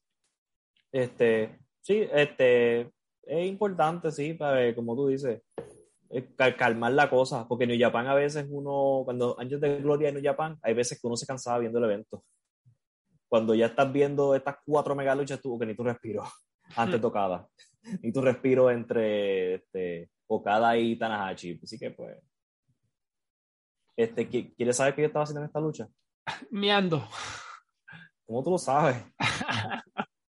ya, ya, estuvo, largo el evento, ¿no? Tenía que haber un, bathroom break, que para mí fue, la verdad, este, MJF contra Chris Jericho, eh, pero pues esos tres minutitos de Big Show están bastante bien para ir a, ir a visitar el, el bañito. Después en, en, el evento estelar tuvimos por supuesto a Kenny Omega derrotando a Christian Cage en 21 minutos 19 segundos, en lo que a mí me parece una lucha muy buena, eh, que fue herida porque el público claramente está cansado y como ya dijiste, no, estaba, jamás se llegó a creer que, ni fuera a perder, ¿no? Y eso, eh, o sea, no pudieron convencernos de otra cosa. Jamás hubo un punto en la lucha en el que dijeras, ah, pues Cristian va a ganar. No, no, ni de pedo, pero o sea, lo que fue la lucha muy bien trabajada, una lucha de profesionales, de, de cuatro estrellas para mí y se dieron duro, y, se dieron, y hay momentos que se dieron bien duro para tratar de levantar al público, el público aplaudía, pero se volvía a sentar.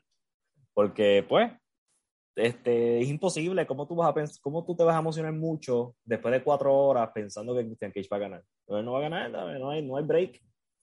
Y esta lucha, curiosamente, es de las pocas veces que he visto un botch de Kenny Omega. Ah, sí, es cierto, la, barricada, ¿no? Sí, le, eso sí, le quedó perfecto porque le quedó. Eh, lo bueno del personaje que tiene ahora es que puede hacer este tipo de cosas. Sí. Y lo que hace es reírse o, enojarse y no, ¿sabes? Porque va con el personaje, el ser un idiota. Sí, pero pero te, yo te iba a preguntar si tú habías visto ando un Bosch de Kenny Omega.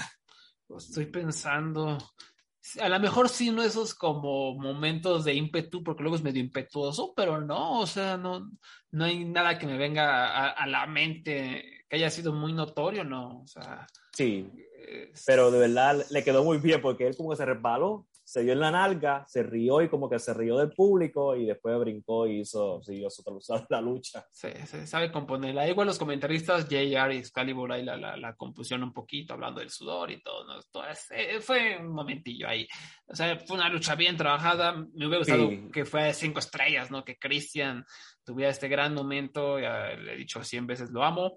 Eh, pero no ocurrió y más bien esta lucha sí se eh, fue un poquito para el, el post-match, ¿no? En el que oh, sí. primero eh, empezaron a atacar brutalmente a Christian de Elite, ¿no? Con los Good Brothers, con los Young Bucks, salieron a apoyar los, el, equipo Luchasaurus, este, Jungle Express, perdón. Ah, Jurassic Express. Ah, perdón, Jurassic Express, les dieron una paliza y después salió Adam, bueno, Kenny Omega empezó a hacer su promo y salió Adam Cole, ¿no? Eh, pum, inmediatamente en la pantalla Adam Cole, la, la música luego trae un poquito el, el, estilo similar a la de NXT, como que medio tiene vibras de Rage Against the Machine, y, pues la gente se volvió loca, salió Adam Cole, eh, Adam Cole Baby, con toda la intensidad posible, e inmediatamente vimos el giro, ¿no? Adam Cole no vino a salvar, vino a aliarse con The lo cual tiene todo el sentido del mundo, porque pues son tienen toda esta historial juntos, ¿no? Desde PWG, desde el show de, de YouTube de los Jumbo, de todo. Entonces tiene todo el sentido. Y sabe, y te diste cuenta a quién, ¿te recuerdas a quién le dio Adam Cole? No, no ni, ni cuéntame. ¿A quién fue? Jungle Boy. A Jungle Boy. Bien. Eso era casualidad. Sí, no. No, no, este, Sí, sí. Y te, y te iba a preguntar, ¿tú pensaste que esta era la sorpresa o tú pensabas que venía algo más? No, yo sí dije, o sea, cuando empezó, cuando hizo ese, giro y siguieron hablando, dije, no, pues ya ahorita en cualquier momento sale, Daniel Bryan, ¿no? yo le subí a la tele en ese momento. Este, ¿tú, tú, ¿Tú cómo lo, lo, percibiste allá? Yo, honestamente, yo pensé que eso era. Mm. Yo pensé que se iba a acabar con Adam Cole haciendo debut, los malos ganando, jajaja, y, y, en Arthur Ashe este, iba a venir Brian Danielson. Pero salió la canción yo primero pensé, ¿quién carajo es ese? Y hasta que leí el nombre. Sí, sí, sí. ¿Qué tú piensas de la canción nueva de Brian Danielson? Este, el principio muy bueno, porque sí, el tan, tan, incluso alargan un poquito los, como violinazos iniciales de, de, la, el vuelo de las Valkyrias, ¿no? Lo, lo, alargaron y se escucha, se escucha como bien de super, eh, de, de, de, vato taquillero, o sea, se escucha chido, pero después es un desastre. O sea, fue el único negrito en el arroz del momento. Terrible, o sea, qué mierda de canción, de verdad, una mierda se me hizo lo que fue después. Porque empieza con el, el, repito, con el vuelo de las Valkyrias, tan, tan, y de repente como que cambia para hacer una especie de hip hop o no sé qué es, o sea, otro ritmo y se escucha bien chafa. Pero bueno, fue, fue lo único que me, me bajó un poquito la emoción. Sí, pero por lo menos estaba ahí, yo casi me caigo tengo que decirlo. Yo estaba en un tercer piso, yo casi me caigo al segundo, yo no, porque no me lo esperaba. Este, y te podrás imaginar, tú, tú se te podrás imaginar cómo se puso eso allí. Sí, sí, sí. Sí, es uno de esos momentos bien, ¿sabes? El show completo fue un momento bien especial. Eh, ¿en, qué, ¿En qué momento se acabó el pay-per-view? ¿Qué fue lo último que vieron?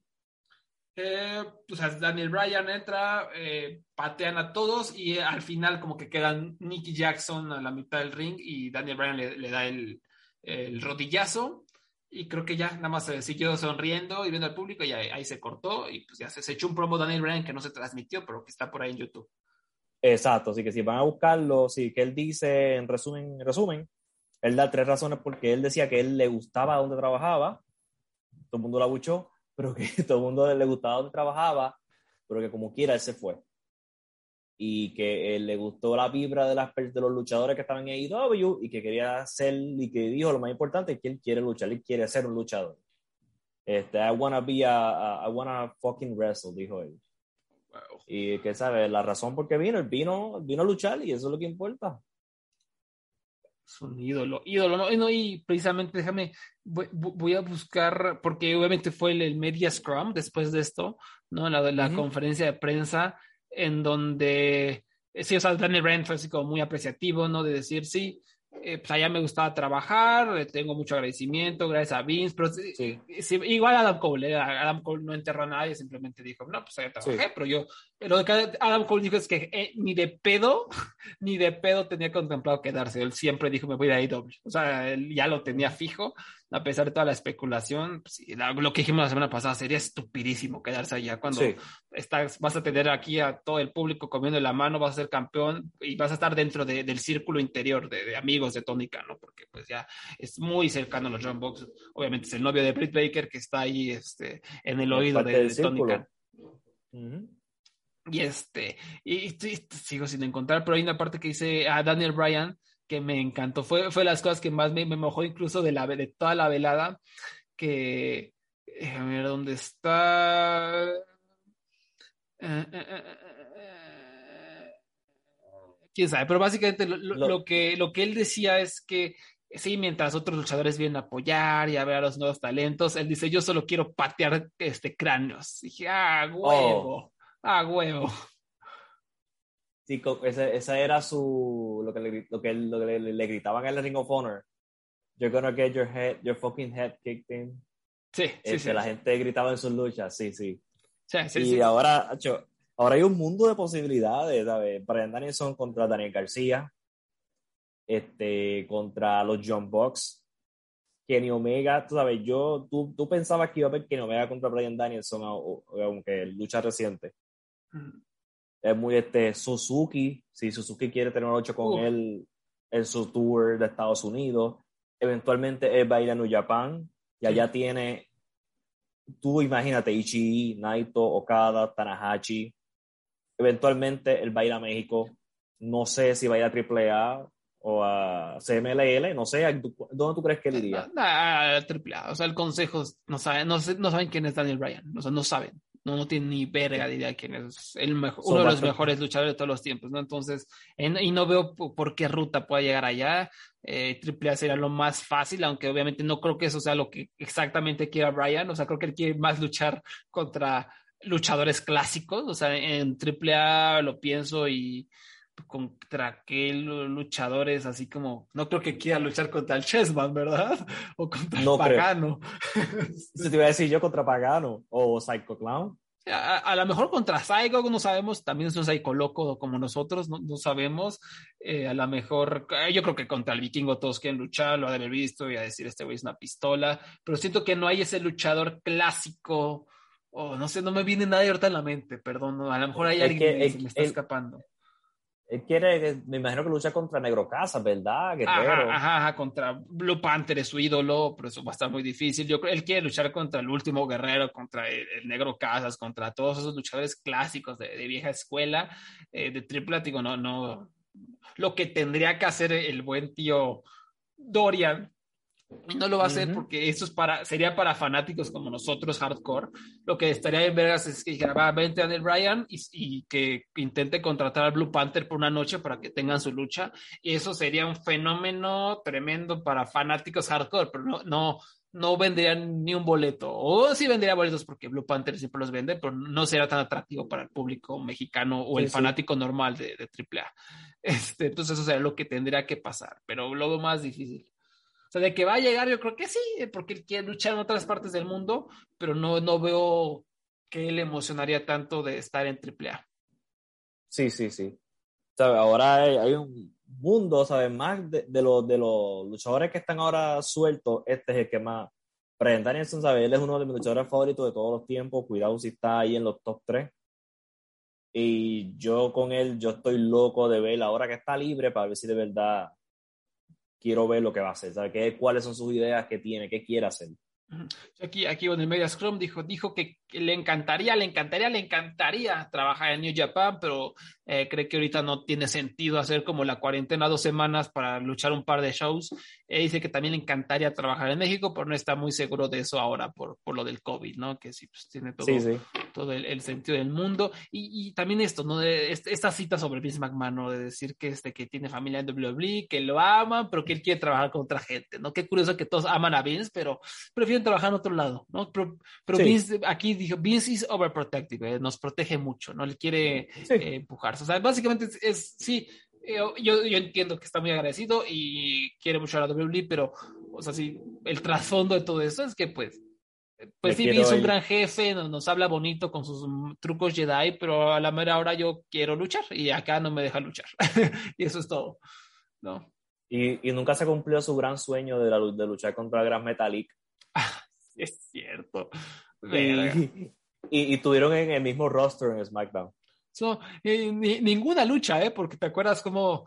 Eh, sí, siempre me burlo de eso, de cuando iba a regresar y todos los fanáticos de la W diciendo, oh, sí, el gran tour de la victoria, vamos a tener luchas en sueño contra Roderick Strong, luchas de sueño Daniel Bryan contra Gran Metalik, contra Nakamura, contra no sé quién, y cuac, cuac, cuac, cuac, puro pinche chile, toma tu lucha contra el, el Big, Big Cass. Eh, un desastre, un desastre todo lo que pasó por allá, pero qué bueno que ya, ya tenemos a Danielson por acá. Y como dices, ¿no? Esa lucha contra Daniel García es la que, mm, mm, mm, ¿no? Como que salivas, salivas, ese es el... Y también algo que, que no, por ahí, por ahí mencionaron en, en Twitter, esto también abre a PWG, o sea, PWG otra vez está de Exacto. ellos, hecho, ellos, vuelve, vuelve el fin. Sí, sí, sí. O sea, ahí te va Daniel Bryan contra Jonathan Gresham. sí. Tremendo, tremendo. O sea, ya hay de ahí. O sea, a lo mejor si ahorita no tienen la alianza con Ring of Honor AEW, pues está PWG. Entonces, ahí está tu, este, Tu Brian Danielson contra Dragon Lee, incluso, ¿no? Ay, Dios mío, yo no había pensado en eso. Ahí está, o sea, PWG nos, nos, y Adam Cole y los John Box que son tan importantes para PWG, no sabes que es, es maravilloso cuando se hacen estas alianzas y de verdad todos trabajan para, para mejorar eh, y para hacer un poquito mejor a la industria. Y se nota, o sea, lo que era hace dos años un desierto, hoy ya no lo es tanto, ya empiezan a surgir cosas interesantes, ¿no? Por ahí está igual Josh Alexander, que tú lo viste el, también luchar el fin de semana, que por ahí también creo que dijo que él ni siquiera, o sea, que ya es luchador tiempo completo. Antes no era luchador tiempo completo, él trabajaba ahí en una fábrica, no sé qué, imagínate lo bueno que es ahora que va a tener el tiempo de dedicarle este 100%, pues qué maravilla. Y es un otro acto que hay que mantenerle el ojo. Sí, sí. Este, eh, wow. El mundo lucha al fin Es, es, increíble pensar que hay personas que toda su vida no han, no han visto una alternativa. Sí. Hay gente hoy día que nació y solamente era WWE y están como que explotando encantos con lo que es AEW, sea positivo o negativo. Eh, y es una y al, y, al fin van a poder ver una lucha libre independiente que va a estar viva otra vez, ¿sabes? Esto es AEW es lo mejor que le puede pasar a la lucha libre estadounidense. Y, por, eso yo, falta. por eso yo remarcaba que es el evento más importante en, 20 años. Te repito, hay, hay 40 eventos que a lo mejor yo prefiero ver antes que All Out otra vez. O sea, por calidad, por lo que sea pero en cuanto a importancia, por lo que representas 20 años, porque esos, esos 20 años, a pesar de que eh, los grandes momentos, o sea, son momentos tan efímeros que, que llegaron o de la casualidad o a partir de empuje a luchadores que nosotros realmente no queríamos, ¿no? O sea, todas esas mamadas de proteger al luchador, de que, este, que para que protegerlo vamos a hacer que pierda por descalificación. Para encumbrar a este tenemos que enterrar a este otro. Para hacer que Triple tenga su luchita vamos a enterrar a 40 luchadores. Todas estas mamadas que, que poblaron y que han atrofiado la mente del fanático de la lucha que cree que esos son patrones de booking correctos y no lo son. ¿no? Entonces, todos esos 20 años, a pesar de las buenas luchas, a pesar de los buenos momentos, pudieron haber sido siempre veces mejor. Y, y, AEW hoy demostró, el domingo demostró lo que es eh, la, pasión por la lucha, la, pasión por querer hacer algo y cumplirlo y hacer felices a los fanáticos. Y lo increíble es que lo que está haciendo Tony Khan no es nada, ¿cómo te explico? los, booking, los, patrones de booking que tiene Tony Khan no son tampoco una cosa nueva, ¿me entiendes? son clásicos. estos son de los 70, 80, ¿sabes? Esto es un estudioso de la lucha libre. Esto se nota que él era un fanático de ACW, un, fanático de Mid-South Wrestling en los Estados Unidos, y él está usando estructuras viejas. Hasta esto de las alianzas son estructuras que habían antes. Él sabe que en los pasados 20 años tratan, tratan, han tratado como de reinventar la rueda con esto del booking y no, y cuando esto tan básico funciona y tiene a todo el mundo emocionado y es bien bueno. Entonces están mezclando esto clásico con la, con la lucha libre moderna y tenemos aquí una cosa, una bomba bien especial. Efectivamente. Eh, vamos a, revisar algunos ah, comentarios, digo, perdón, comentarios, algunas preguntas. Eh, ¿Cómo crees, dice, pregunta Aristides, ¿cómo crees que Triple Nariz ande después de ver a su muchacho Adam Cole irse a la empresa a Tony a ser una estrella? Eh, pues un vato con tanto ego a estar ardido, pero también yo creo que ahorita no me sorprendería que secretamente esté, esté feliz porque al fin y al cabo ya le quitaron ese proyecto. Al fin y al cabo ver que Adam Cole se va sería como, ah, sí, maldito Vince, ¿no? Como, mira lo que te pasó, ¿no? Siento que también hay un poco de eso. Sí, em, hay un, yo creo que también hay un poquito de que, porque WWE obviamente no se va a caer. Por eso yo creo que él piensa, mira, ves, yo tenía razón. Míralo, mira, Vince. Sí, sí, sí, sí, sí. Yo tenía razón. Mira, toda esa gente que tú ignorabas, yo tenía razón. Sin duda. Debe eh, estar hecho. Yo, yo no creo estar en sus zapatos ahora mismo. ¿Qué, ¿Qué, futuro le auguras a varios como Champa y Gargano si llegan en algún momento a AEW? ¿Tú como, eh, a Champa Gargano específicamente, cómo crees que funcionarían en AEW? Yo, este, yo, con, yo por lo menos, yo te puedo decir que yo estoy confiando en el booking de Tony Khan. Y ahora mismo él ha controlado los peores instintos de Malakai Black, por ejemplo. Así que yo puedo confiar en que los luchadores allí podrían este, controlar a, a y Champa. Ahora, ¿yo los quiero ver en AEW? No. Prefiero que ayuden otra compañía. Sí, yo, ya lo dijimos, este, creo que Ring of Honor, creo que les, les, caería bien. Ring of Honor serían perfectos, este, y, y, es otra compañía que puede ser que los controle, porque el estilo de ellos también es más lucha libre, más que estas dramas eternos de NXT y WWE. Sí, sí lo, que necesitan los dos, en especial Johnny Gargano, muy en especial, es una correa, una correa y ya, y que luche. Sí, sí hay, que, hay, que, hay que amarrarlo, hay que decirle, ok, contrólate, ya aquí no está Shawn Michael, no, está, no trate de impresionar a Shawn Michael. El I'm sorry, I love you, ya eso pasó, así que vamos a luchar, ¿sabes? Porque de qué es bueno es bueno. Esta me parece muy buena. ¿Cuál será tu top 5 de luchadoras que pueden ser en el futuro los pilares de la división femenina en AEW, aparte de las tres que ya lo son, Rijo, Hikaru y Thunder Rosa? Eh, yo ojo aquí, yo, Rijo ni Hikaru Shida, por más que las amemos, no son pilares de, de AEW. A lo mejor Hikaru Shida por lo que hizo el año pasado, pero yo, yo sí, eh, yo creo que eh, AEW va a seguir sin darle gran booking a las Yoshi Creo que a pesar de lo de el, del sector de fanaticadas que hay de Yoshi, eh, yo creo que como es tradicionalmente la lucha norteamericana, van a seguir sin darle como tanta cabida a eso y se van a enfocar más por talento que pueda hablar. Eh, es, acuérdense, AW es una empresa de micrófono. A quienes contratamos en la pandemia, a Starks, a Eddie Kingston, ¿no? O sea, gente que puede defenderse en el micrófono y las Yoshis básicamente ninguna de ellas puede hacerlo. Y eso va a ser muy importante. De que a lo mejor alguna tiene un reinado a base de, de, corazón y a base de calidad, posiblemente, pero no creo que puedan cementarse como pilares, por lo menos a corto plazo. Y, se lo dice alguien que ya saben, ama el estilo del Yoshi y ama a esas luchadoras, pero yo, yo no lo veo tanto así. O sea, lamentablemente, Tonde Rosa sin duda alguna tiene que ser un pilar, tiene que ser la AS, eventualmente está Britt Baker eh, creo que Ruby Soho podría ser, con, el carisma que se carga por este look tan único que yo creo que va a ayudar a conectar a mucha gente. Y ahí te va un nombre que yo creo que podría ser un pilar, es Dakota Kai. Dakota Kai, una ah, Dakota Kai. luchadora con un gran look, gran look y gran estrella, tanto como ruda como técnica, eh, que además en NXT ha demostrado que no importa qué historia le pongan, qué tipo de lucha le pongan, que sea lo que le sea, ella se rifa y ella, ella sabe cómo aprovechar esas oportunidades y, ella podría ser una gran, gran estrella eh, de la lucha norteamericana si llega a.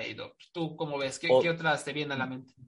Otra que viene a la mente que de las contratadas, yo te diría que Tai, Conti. Ah, sí, este, eventualmente ella va a ser muy buena, ahora, ahora está decente, pero ella, vamos, ella está empezando básicamente. Este, y Jade Cargill. Jade ah, Cargill, ella parece una estatua, este, y te puede hablar en el micrófono ya. Y el ring se lo están trabajando desde ahora, ¿sabes? Ellas sus luchas son cortas, están en Dark, están en dos o tres Dynamite y esa es la idea, subirla poco a poco. Y ahora le van a dar su primera gran rivalidad contra Nyla Rose. Este, y yo creo que eh, van a tratar de por lo menos usarla a ella como uno de los pilares. Y van a usar a la, a la George, y tú tienes razón, yo creo que van, van a ser importantes para ayudar a, a, estas otras luchadoras a mejorar, a darle más, este, algo, un sabor diferente a la división. Pero no sé si una de ellas por ahora va a ser uno de los pilares. Como lo sería, por ejemplo, ahora mismo Thunder Rosa y, y Britt Baker. Y Britt Baker, sí. Y, ah, y tenemos a Jamie Hayter, quién sabe, no sé si va a ser un pilar, pero va a ser, ella puede ser un posible pilar también, al igual que Tay Conti y que Jay Cargill me, me lece la mente. Justo estaba pensando en, Jamie Hater, que tiene un super look, que dentro del ring... Y acabó de llegar. Acaba de llegar, es muy... O sea, es que no es, no es alguien que yo veo en el micrófono rifando, es un super promo, pero sí la veo eh, como con mucha, mucha carisma ya la hora que está luchando, o sea, ya la hora de luchar, como que sabe cómo controlar las emociones y obviamente tiene ya la, la, escuela un poquito de Stardom, ¿no? O no escuela, la, experiencia de Stardom y eso va a ser invaluable. O sea, no, es, no soy alguien que, eh, no es alguien al quien yo esté preparado a decir, esta va a ser pilar, va a ser la estrella, no, pero creo que ahí hay algo, ¿no? Creo que Jamie Hater es alguien eh, que puede dar mucho de hablar y trae un look tremendo, ¿no? Eh, y ya tiene a su fanática por ahí establecida. Entonces, ojo con ella. Sí, sí. Y, sí, o sea, también en NXT seguramente hay mucha más gente que ahorita no nos viene a mente, pero podría rifarse, ¿no? Eh, pero hay algo que hay que tomar en cuenta y prevenir es que yo creo que las Yoshis van a ser importantes, es claro, van a empezar a traer, eh, ya, bien, ya llegó Emi Sakura, pero, eh, pero no, no esperaría que les den tanta relevancia, ¿no? Por lo menos para hacer haces de la división, yo lo veo complicado, pero a ver qué pasa, ojalá no. Yo creo que van a ser este, reinado un momento al estilo Río, que fue un, por un tiempo el foco y después se movían para otra persona. Este, porque vamos, Río fue un exitazo para AEW en, los ratings, por alguna, ¿sabe? Por alguna razón, desde el primer episodio, Río traía de los números más grandes. Sí. Hay, hay gente las quiere, gente quiere los Yoshi, no, no tampoco que las Yoshi la están ignorando los fanáticos tampoco. Sí, no. Yo creo que puede funcionar, pero no, como que no tengo esa confianza todavía en, que, en que AEW lo haga. Igual eh, lo de mi Sakura que ya se venga para acá se me hace muy interesante y eso puede, pero yo creo que también no solo va a ser ella para luchar o algo así, sino para entrenar. Yo creo que Emi, Emi, va a estar ahí para ayudar a, a foguear a los nuevos talentos y va a ser clave. O sea, Emi Sakura, esta, división, me atrevo a decir, puede depender de Emi Sakura. Emi Sakura es la, que, la persona que las puede ayudar a, llegar al siguiente nivel. Vamos y Serena Deep. Y Serena Deep, claro, que anda, lesionadita, ya no me acordaba de ella, ¿cierto? Em, sí, yo, e, ella y Emi Sakura yo creo que van a estar en el rol de, la, de las veteranas que van a estar ayudando a esta división mucho, igual que Ruby Soho. Eh, qué pasó con Adam eh, Page y por qué lo han relegado a un plano intrascendente, ya no se ve tan relevante, eso más o menos lo explicamos la semana pasada, ahorita él pidió un tiempo fuera, al parecer fue por eh, porque llegó un, nuevo hijo, una nueva hija, no sé qué. Sí, sí. pero este, ese vato cuando regrese va a estar calientito porque la gente lo ama, porque tiene mucho carisma, y ahorita que fue un gran timing, lo que pasó con él, sea como sea, fue un gran timing porque le permitió a IW darse el lujo de agarrar este show y estrenar a todas estas personas, debutarlas, eh, sin arriesgar a nadie, sin arriesgar que a lo mejor eh, le, le, hagan sombra, o le hicieron sombra al pobre de Christian, que poca madre, pero al fin de cuentas es un veterano, y pues ese va a ser su rol. Eh, entonces le salió bien, como sea, no sé si fue casualidad o fue planeado, pero darle este pequeño descanso es importante. creo que funcionó y tú cómo ves. No se preocupen, Hangman Page está completamente bien. Y, eh, y, hasta esta salida que le dieron va en personaje. Pues, ¿cuál es el personaje de Hangman Page? Una persona que pierde, no tiene confianza en él. Pues él perdió su oportunidad contra Kenny Omega y se desapareció a lo que se, se recomponía. Está hablando en personaje. Cuando en realidad, vamos a que está con, no sé si padre por primera vez o segunda vez, no sé. Tiene un, tiene un, tiene un bebé en su casa. Pero no se preocupen, ese hombre, el día que va a volver, va a recibir el mismo apoyo que Punk y Danielson recibieron. Ese mismo grito lo van a recibir otra vez porque él va a volver, la gente está esperándolo. Y yo, no se preocupe, él va a ser el próximo campeón. Y aquí no es que vaya a volver y haya el riesgo de que Vince se haya aburrido y se haya decepcionado y, se lo ponga a llover contra eh, Roman Reigns. No, no, o sea, es AEW.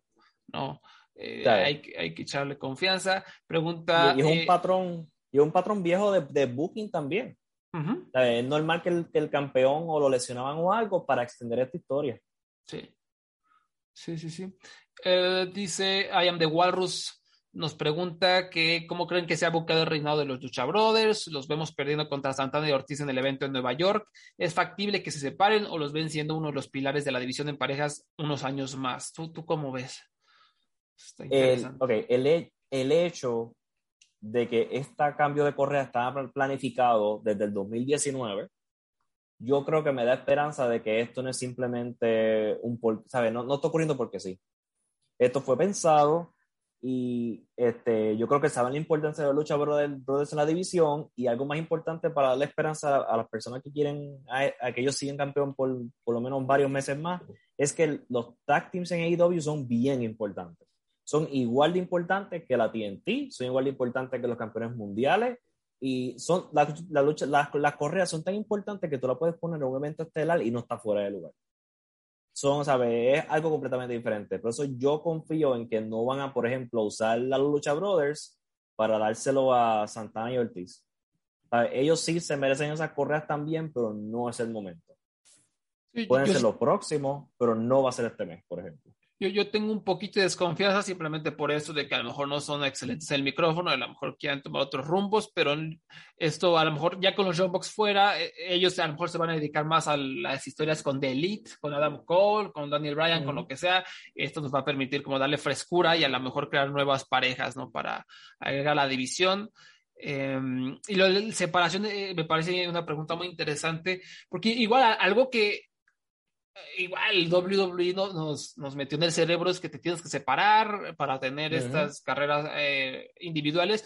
A lo mejor no, a lo mejor toda la carrera sigue en equipo, y, pero de repente Fénix tiene un reinado de un año como campeón TNT, ¿no? Por decir cualquier cosa que se me ocurra, ¿no? A lo mejor no es necesario separarlos ni el drama de que tú me traicionaste, yo cargaba esta pareja. No, creo que, o sea, IW no va a hacer eso de repente va a funcionar y va a ser genial y, va a crear grandes rivalidades, pero no, no lo veo tan necesario. No, ahorita no veo tan factible que, se separen, no, no, no veo por qué tendría que suceder. No, no, creo que vaya a pasar. Por ahí eh, pregunta Daniel Valentín Black, eh, ¿por qué regresaba de Giant al ring, dado que ya no hace nada, teniendo talento joven de sobra en el roster? Eh, tú, yo creo, para empezar, eh, no, no, no, no, es que esté acaparando titulares, ni esté eh, teniendo luchas de 20 minutos contra no sé quién. Eh, creo que simplemente es una pequeña atracción especial para también jalar a fanáticos de la WWE que conocen a este hombre, pero tampoco les vamos a dar 20 minutos porque ahí sí sería desperdicio y quitarle tiempo a gente que más lo merece. ¿Tú cómo ves? Sí, es simplemente este, y también ayuda a exponer talento diferente. Porque ahora mismo en la lucha esa de Paul White estuvieron envueltos talentos de AEW. No es que estaba luchando contra Billy Gunn, por ejemplo. Sí.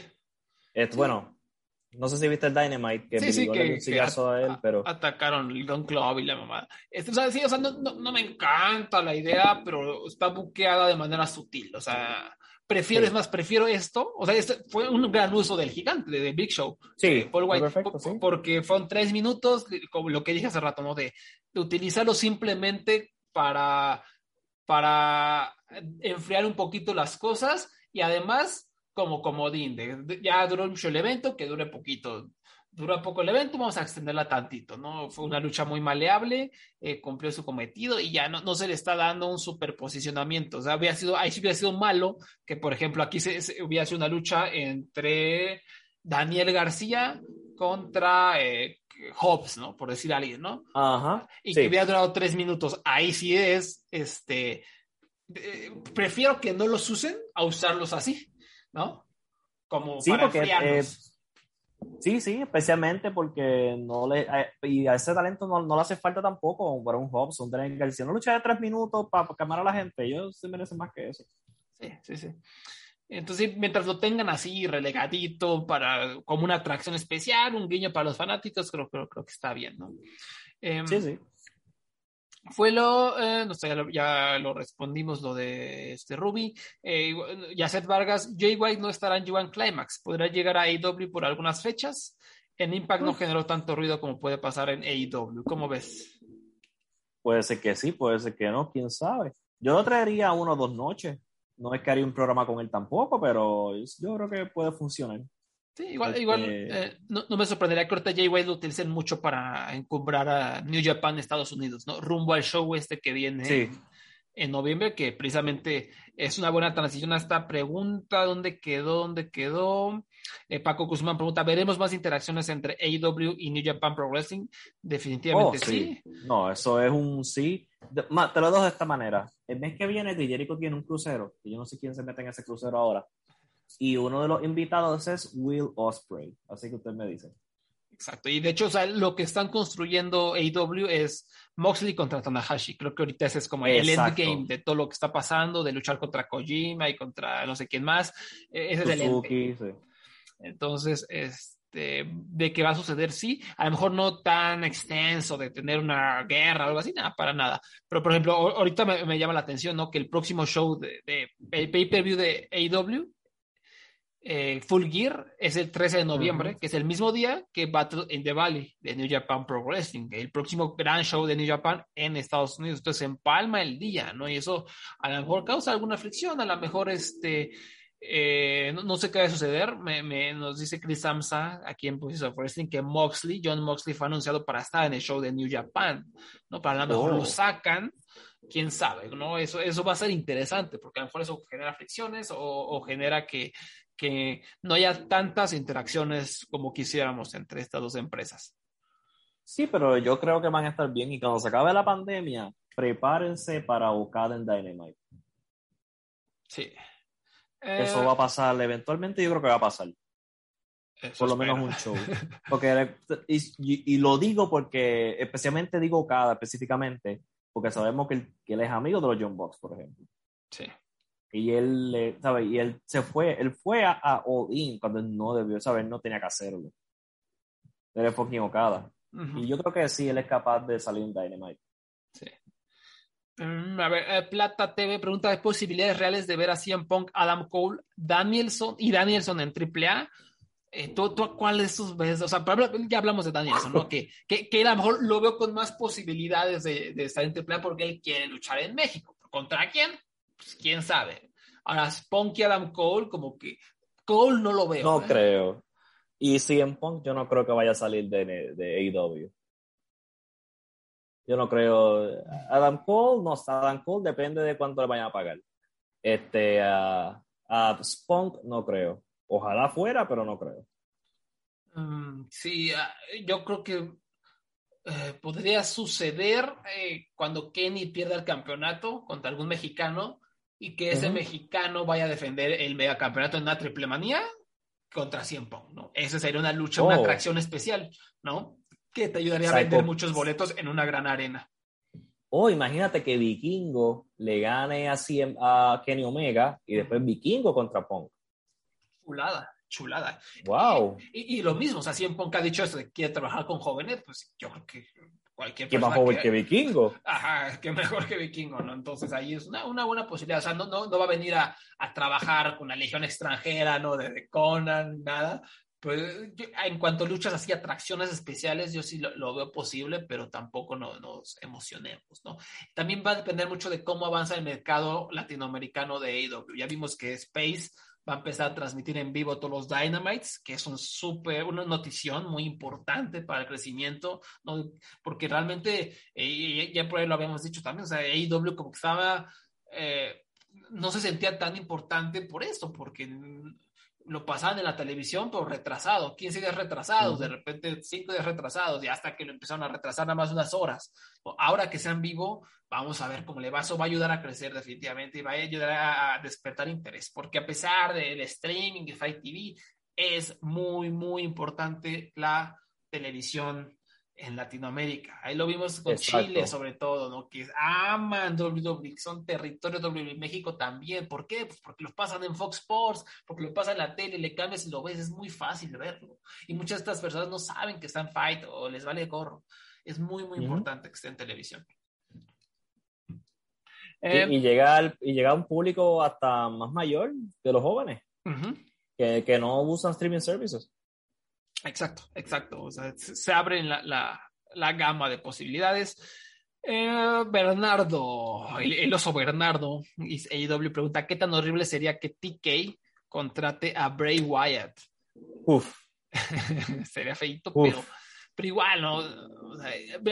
este tweet, que eh, creo que ayer retuiteé, eh, que es un screenshot de Tony Khan en el 2014 en el 2014, cuando toda la gente estábamos fascinados con Bray Wyatt, eh, cuando acababa de llegar la familia Wyatt, Tony Khan ya desde ese entonces vio lo que era Wyatt por lo que él realmente era. O sea, él, él, no se dejó seducir por sus mamadas y sus choros en el promo. No, aquí lo vemos diciendo en Twitter, ¿no? Que es, es un acto del mid-card y es uno bueno, pero realmente no tiene que hacer en otro tipo de cosas que realmente está mamada de la esoteria y, las imágenes eh, de la maldad no lo hacen como nadie importante. Dice, Wyatts are, wear an anti-roof, o sea, como que realmente no, no, no sean gente que, que, vayan a levantar a otras personas. Entonces, Khan y por también lo que ha demostrado es que no va a dejar, si llega Wyatt, no va a dejar que haga sus chingaderas. Entonces, yo, yo, yo plenamente creo que no quiere contratar a, Bray Wyatt.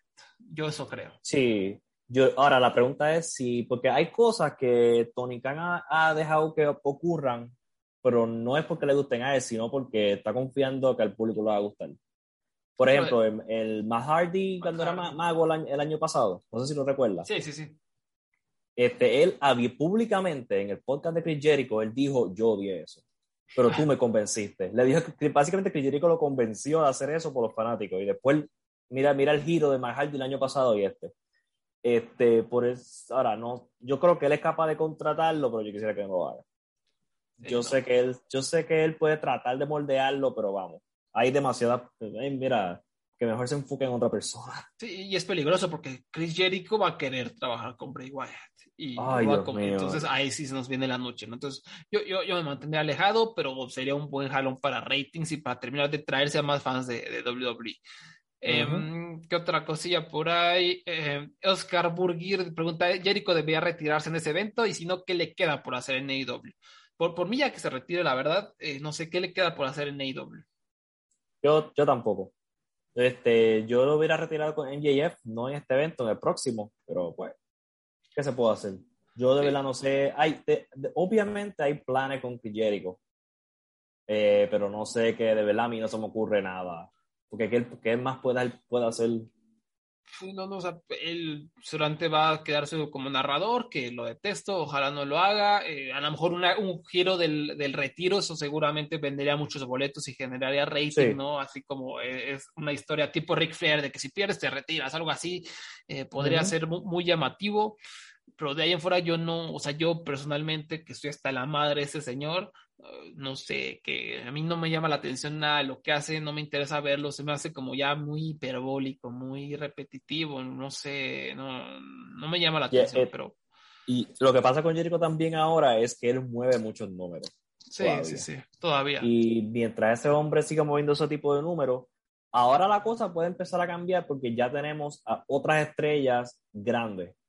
¿Sabes? Cuando digo grandes, digo este, que son famosas mundialmente este, como Pong y Danielson. Quién sabe si este vaya a ser ya el comienzo de ir moviéndolo, pero mientras él siga generando esos números y tiene un equipo todavía de gente joven que van a que son el, este, van a ser futuros en esa compañía, como con Sammy Guevara y Santana y Ortiz. E-, esta me pregunta parece interesante, ya la penúltima, para acabar. Gonzalo pregunta: ¿qué pasará con este, con tantos nombres grandes? ¿Qué pasará con Page? Que ya lo respondimos. Eh, AEW podrá crear estrellas propias. No creo que lo más cercano ahorita que tiene es Britt Baker. Y sí, o sea, realmente ahorita como que las estrellas, así que se sienten fuertes son John Moxley y Kenny Omega y los Young Bucks, los luchadores que ya estaban, ya venían como hechos, ¿no? Hangman es el que obviamente va a ser una estrella. Britt Baker también. Eh, pero a lo mejor no les ha costado un poco de trabajo eh, moverse por ahí. Pero yo creo que ahí van. Creo que Jungle Boy, por cómo ha respondido el público, podría ser. Eh, a Sammy Guevara yo le veo posibilidades, aunque ahorita está un poco frío. No sé, ¿tú, tú cómo ves esto? Sammy Guevara, este, a pesar de ah, Darby, Darby, Darby Allen, perdón, perdón. No, Darby, Darby, es Darby es otro que mueve muchos números. Sí. Mucho, por alguna, especialmente, y importante, la audiencia de, adolescentes. Ese hombre la mueve. Este, Darby, sí, esa es una estrella que ellos crearon. Este, yo te diría que Sammy Guevara, las pocas veces que está saliendo últimamente, recibe un apoyo del público bien brutal. Hammond Page es un tipo bien amado, ¿sabes? Sí, yo creo que estos son como las claves de ellos en este momento. Y, clave en esto de que lo que dices, hay muchos grandes nombres y eso puede poner en riesgo. Sí, pero yo creo que, por ejemplo, Daniel Bryan está aquí para ayudar a otros. Cien Pong ya lo dijo, está aquí para ayudar a los jóvenes. Daniel Bryan se va a partir el cráneo para hacer ver a Daniel García como una superestrella, eso te lo puedo asegurar, por ejemplo, ¿no? Este, exacto. Y entonces estaba este MJF, ¿tú lo considerarías talento de ellos mm. ya? Creci, eh, crecido ahí. Sí, yo, yo siento que ya, siento que está más, más crecido en AEW y también es un hombre que honestamente, personalmente empieza un poco a aburrir, eh, pero la gente lo ama y funciona y creo que igual tiene posibilidad de ser esa gran estrella. Y Warlow está con él. Mi pollo. Y es, y es uno que yo creo que también ellos le tienen un ojo encima. No es casualidad que él lucha pocas veces y cuando lucha este, es, muchas veces salen luchas importantes. Y, y estamos olvidando al futuro as del universo Hook. Hook. todavía no ha hecho nada, pero todos sabemos qué va a pasar. Aguante, no aguante. No es como, es como ese capítulo de Los Simpsons, en donde em, no me acuerdo por qué era, era, una guerra de una guerra de ganga que se formó frente a la casa de los Simpsons. Están los mafiosos afuera de los peleándose afuera de la casa de los Simpsons y de repente dice Marsh, ah, pero vámonos para adentro. dice, no, Marsh, porque ese, ese chaparrito de ahí está parado sin hacer nada y cuando lo haga va a estar bien cabrón.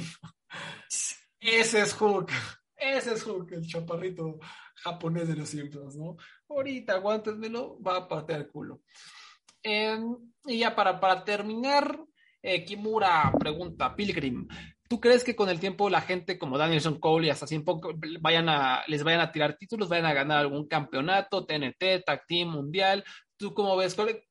Eh, porque igual eh, siempre corre el riesgo, ¿no? Nos envenenó la mente TNA, nos envenenó la mente WCW, nos envenenó la mente WWE de, ay, nos van a ir a ganar campeonatos, ¿no? Pero esto, si lo se ha usado bien, va a ayudar a la empresa, va a ayudar a los talentos y, se va a ver bien. Tú que de estos, va a ser lo más interesante, de estos tres nombres, Danielson, Cole, Cien ¿cuál es el primero que va a ganar un campeonato y cuál? Cole. Cole, sí, y, sí. Y yo creo que va a ser, puede ser que es el, el TNT primero. Ándale. Y no yo pienso, sí.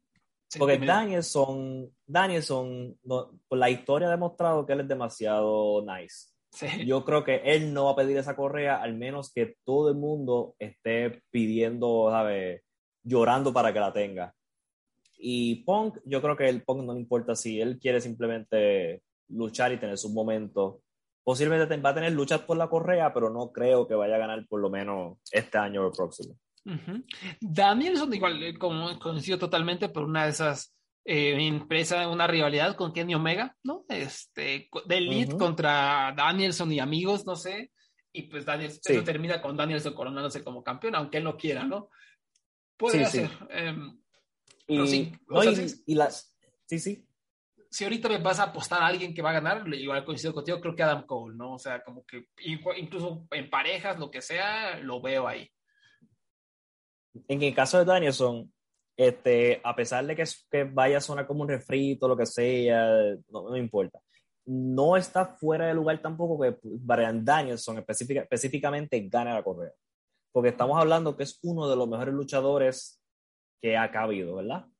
y, él, y él todavía, él, no está viejo, él todavía está atlético, él todavía está en forma, él todavía puede luchar. ¿Sabe? Que en el caso de Cien Pong, pues sabemos que todavía está un poco este, crudo, crudo no, este, oxidado. Danielson no, Danielson estuvo luchando este año. Este, ¿sabe? Como que el tú darle una oportunidad por la correa o querer dársela a una de las correas a uno de los mejores luchadores del mundo, yo no voy a decir que, ¿sabe? No es una mala decisión tampoco. Dársela a Pong, sí. Dársela a Danielson, no. Igual que Cole, si se la gana, no me sorprende tampoco porque Cole es todavía es un luchador activo, joven, en forma. Cole la va a ganar, o sea, Cole va a ser campeón mundial una, dos, tres, cinco, diez veces. O sea, Cole está destinado a ser una de las grandes estrellas de la lucha norteamericana. O sea, Cole va a ser una pieza, y si no les cae bien, acostúmbrense, porque este hombre está aquí para quedarse, va a ser un ídolo total, lo ama la gente, tiene un chingo de carisma, es un buen luchador. O sea, este güey va a ser campeón mundial sí o sí. Ese sí o sí. O sea, Adam Cole. Y, pero, pero a pesar de esto, el próximo en lista es Adam Page y ellos no van a cambiar esta, este orden. Sí, sí, tampoco no creo que vayan a sacrificar, exacto, no van a sacrificar a Page por nadie, o sea, creo que... Exacto. Igual, hay que, creo que sí hay que tener un poco de, confianza y, me da risa, ¿no? Porque por ahí había un tweet, me dio mucha risa que decían que o sea, Tony Khan, que era de estos hombres que se metía a los foros a hablar, a, hacer fantasy booking, ¿no? A tener sus ligas virtuales de lucha donde tecleas movimientos, ¿no? Que la WWE es tan mala que Tony Khan demostró que cualquiera uno de esos nerds que se metía a buquear haciendo un mejor trabajo que WWE, ¿no? Este, ya, nos lo vino a demostrar, ¿no? No, pero sí, o sea, Tony Khan es un vato inteligente, ¿no? Con sapiencia, que de repente se le cae, supongo que también tiene influencias feitas con Chris Jericho, los John Box, ah, no es perfecto, pero pues hay que darle confianza y lo está haciendo bien. Ya saben que yo soy un desconfiado asqueroso, eh, pero Tony Khan, ahí va, o sea, está haciendo historias tranquilas, está encombrando a la gente que sabe, nos está haciendo darnos cuenta de todos los vicios horribles de WWE, pero va a haber cosas imperfectas seguramente, ¿no? Ojalá sean pocas cosas imperfectas y que esto crezca y mucha gente que lo merezca gane dinero. Y esto también me da esperanza que en un futuro tú y yo vamos a correr una compañía con un multimillonario de aquí a unos 15, 20 años. a huevo. Ojalá. No, la, verdad me daría hueva. La verdad me daría hueva. no sé, no sé si lo haría. No sé si lo haría. Yo, podría, yo creo que yo podría hacer buque como seis meses, un año, pero fuera de eso, es mucho trabajo. Sí, sí, siento que. Eh, siento que no podría, pero. Pero bueno, este. Mm, déjame ver. Creo que por ahí haber una noticita. Eh, ah, la, este, eh, Undertaker va a traer una película en ah, Netflix con The New Day eh, una película interactiva donde New Day va a ir al castillo donde Taker, no sé dónde se ha sí, En la mansión, dice aquí, este, es una película interactiva en Netflix aparte, o sea, tú, tú le, picas qué va a pasar en la historia. Dice, en Escape, eh, se llama la película Escape de Undertaker. En Undertaker le ha puesto una trampa a los campeones, eh, a, la pareja condecorada de New Day en su mansión. Lo que no saben es que esta mansión está llena de, es una casa embrujada extrema llena de desafíos sobrenaturales y los televidentes deberán decidir el destino de esas tres pobres almas intentando sobrevivir la ira del Undertaker. ¿Tú crees que, tú sabes que tú estás leyendo eso, ¿sabes qué yo pensé? ¿Qué? ¿Tú crees, ¿Tú crees que ellos tienen un group chat donde vieron All Out y dijeron, ¿qué carajo estamos haciendo? no, porque esto, se ve que es como para divertirse. O sea, esto sí, es un proyecto bien como, bien Xavier ¿sabes? Eh, vamos a cotorrear, o sea, Siento que no. Es más, esto me emociona más que, que cualquier cosa de WWE. Por lo menos. Bueno, definitivamente. Está un poco cotorro, ¿no? Por cierto, si quieren, no sé cuándo salga esto, va a salir en octubre 5 del 2021. Van a poder encontrar la reseña en laestatuilla.com, donde también pueden encontrar recomendaciones de cine mundial, ¿no? Cine de todo el mundo, cine mexicano, cine internacional, que ven en Netflix.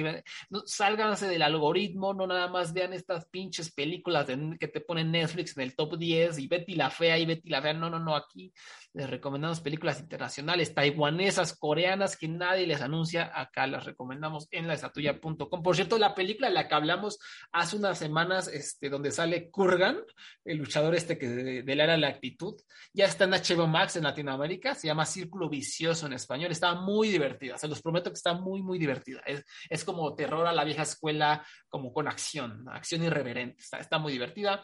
Eh, y entonces, laestatuya.com Twitter, diagonal, eh, arroba la estatuilla, Facebook, diagonal la estatuilla, ahí va recomendaciones de cine y ahí, vamos a estar reseñando Escape de Undertaker en, en, octubre. Y esa semana voy a tener cobertura del Festival Internacional de Cine de Toronto, entonces voy a estar harto ocupado, harto. Em, ¿En dónde te podemos encontrar a ti, mi querido Abraham? ¿Qué, más nos, puedes contar, recomendar? Ah, este, el, fin de semana pasado, el, el jueves pasado, yo estuve en el show independiente AAW en el show Destination Chicago.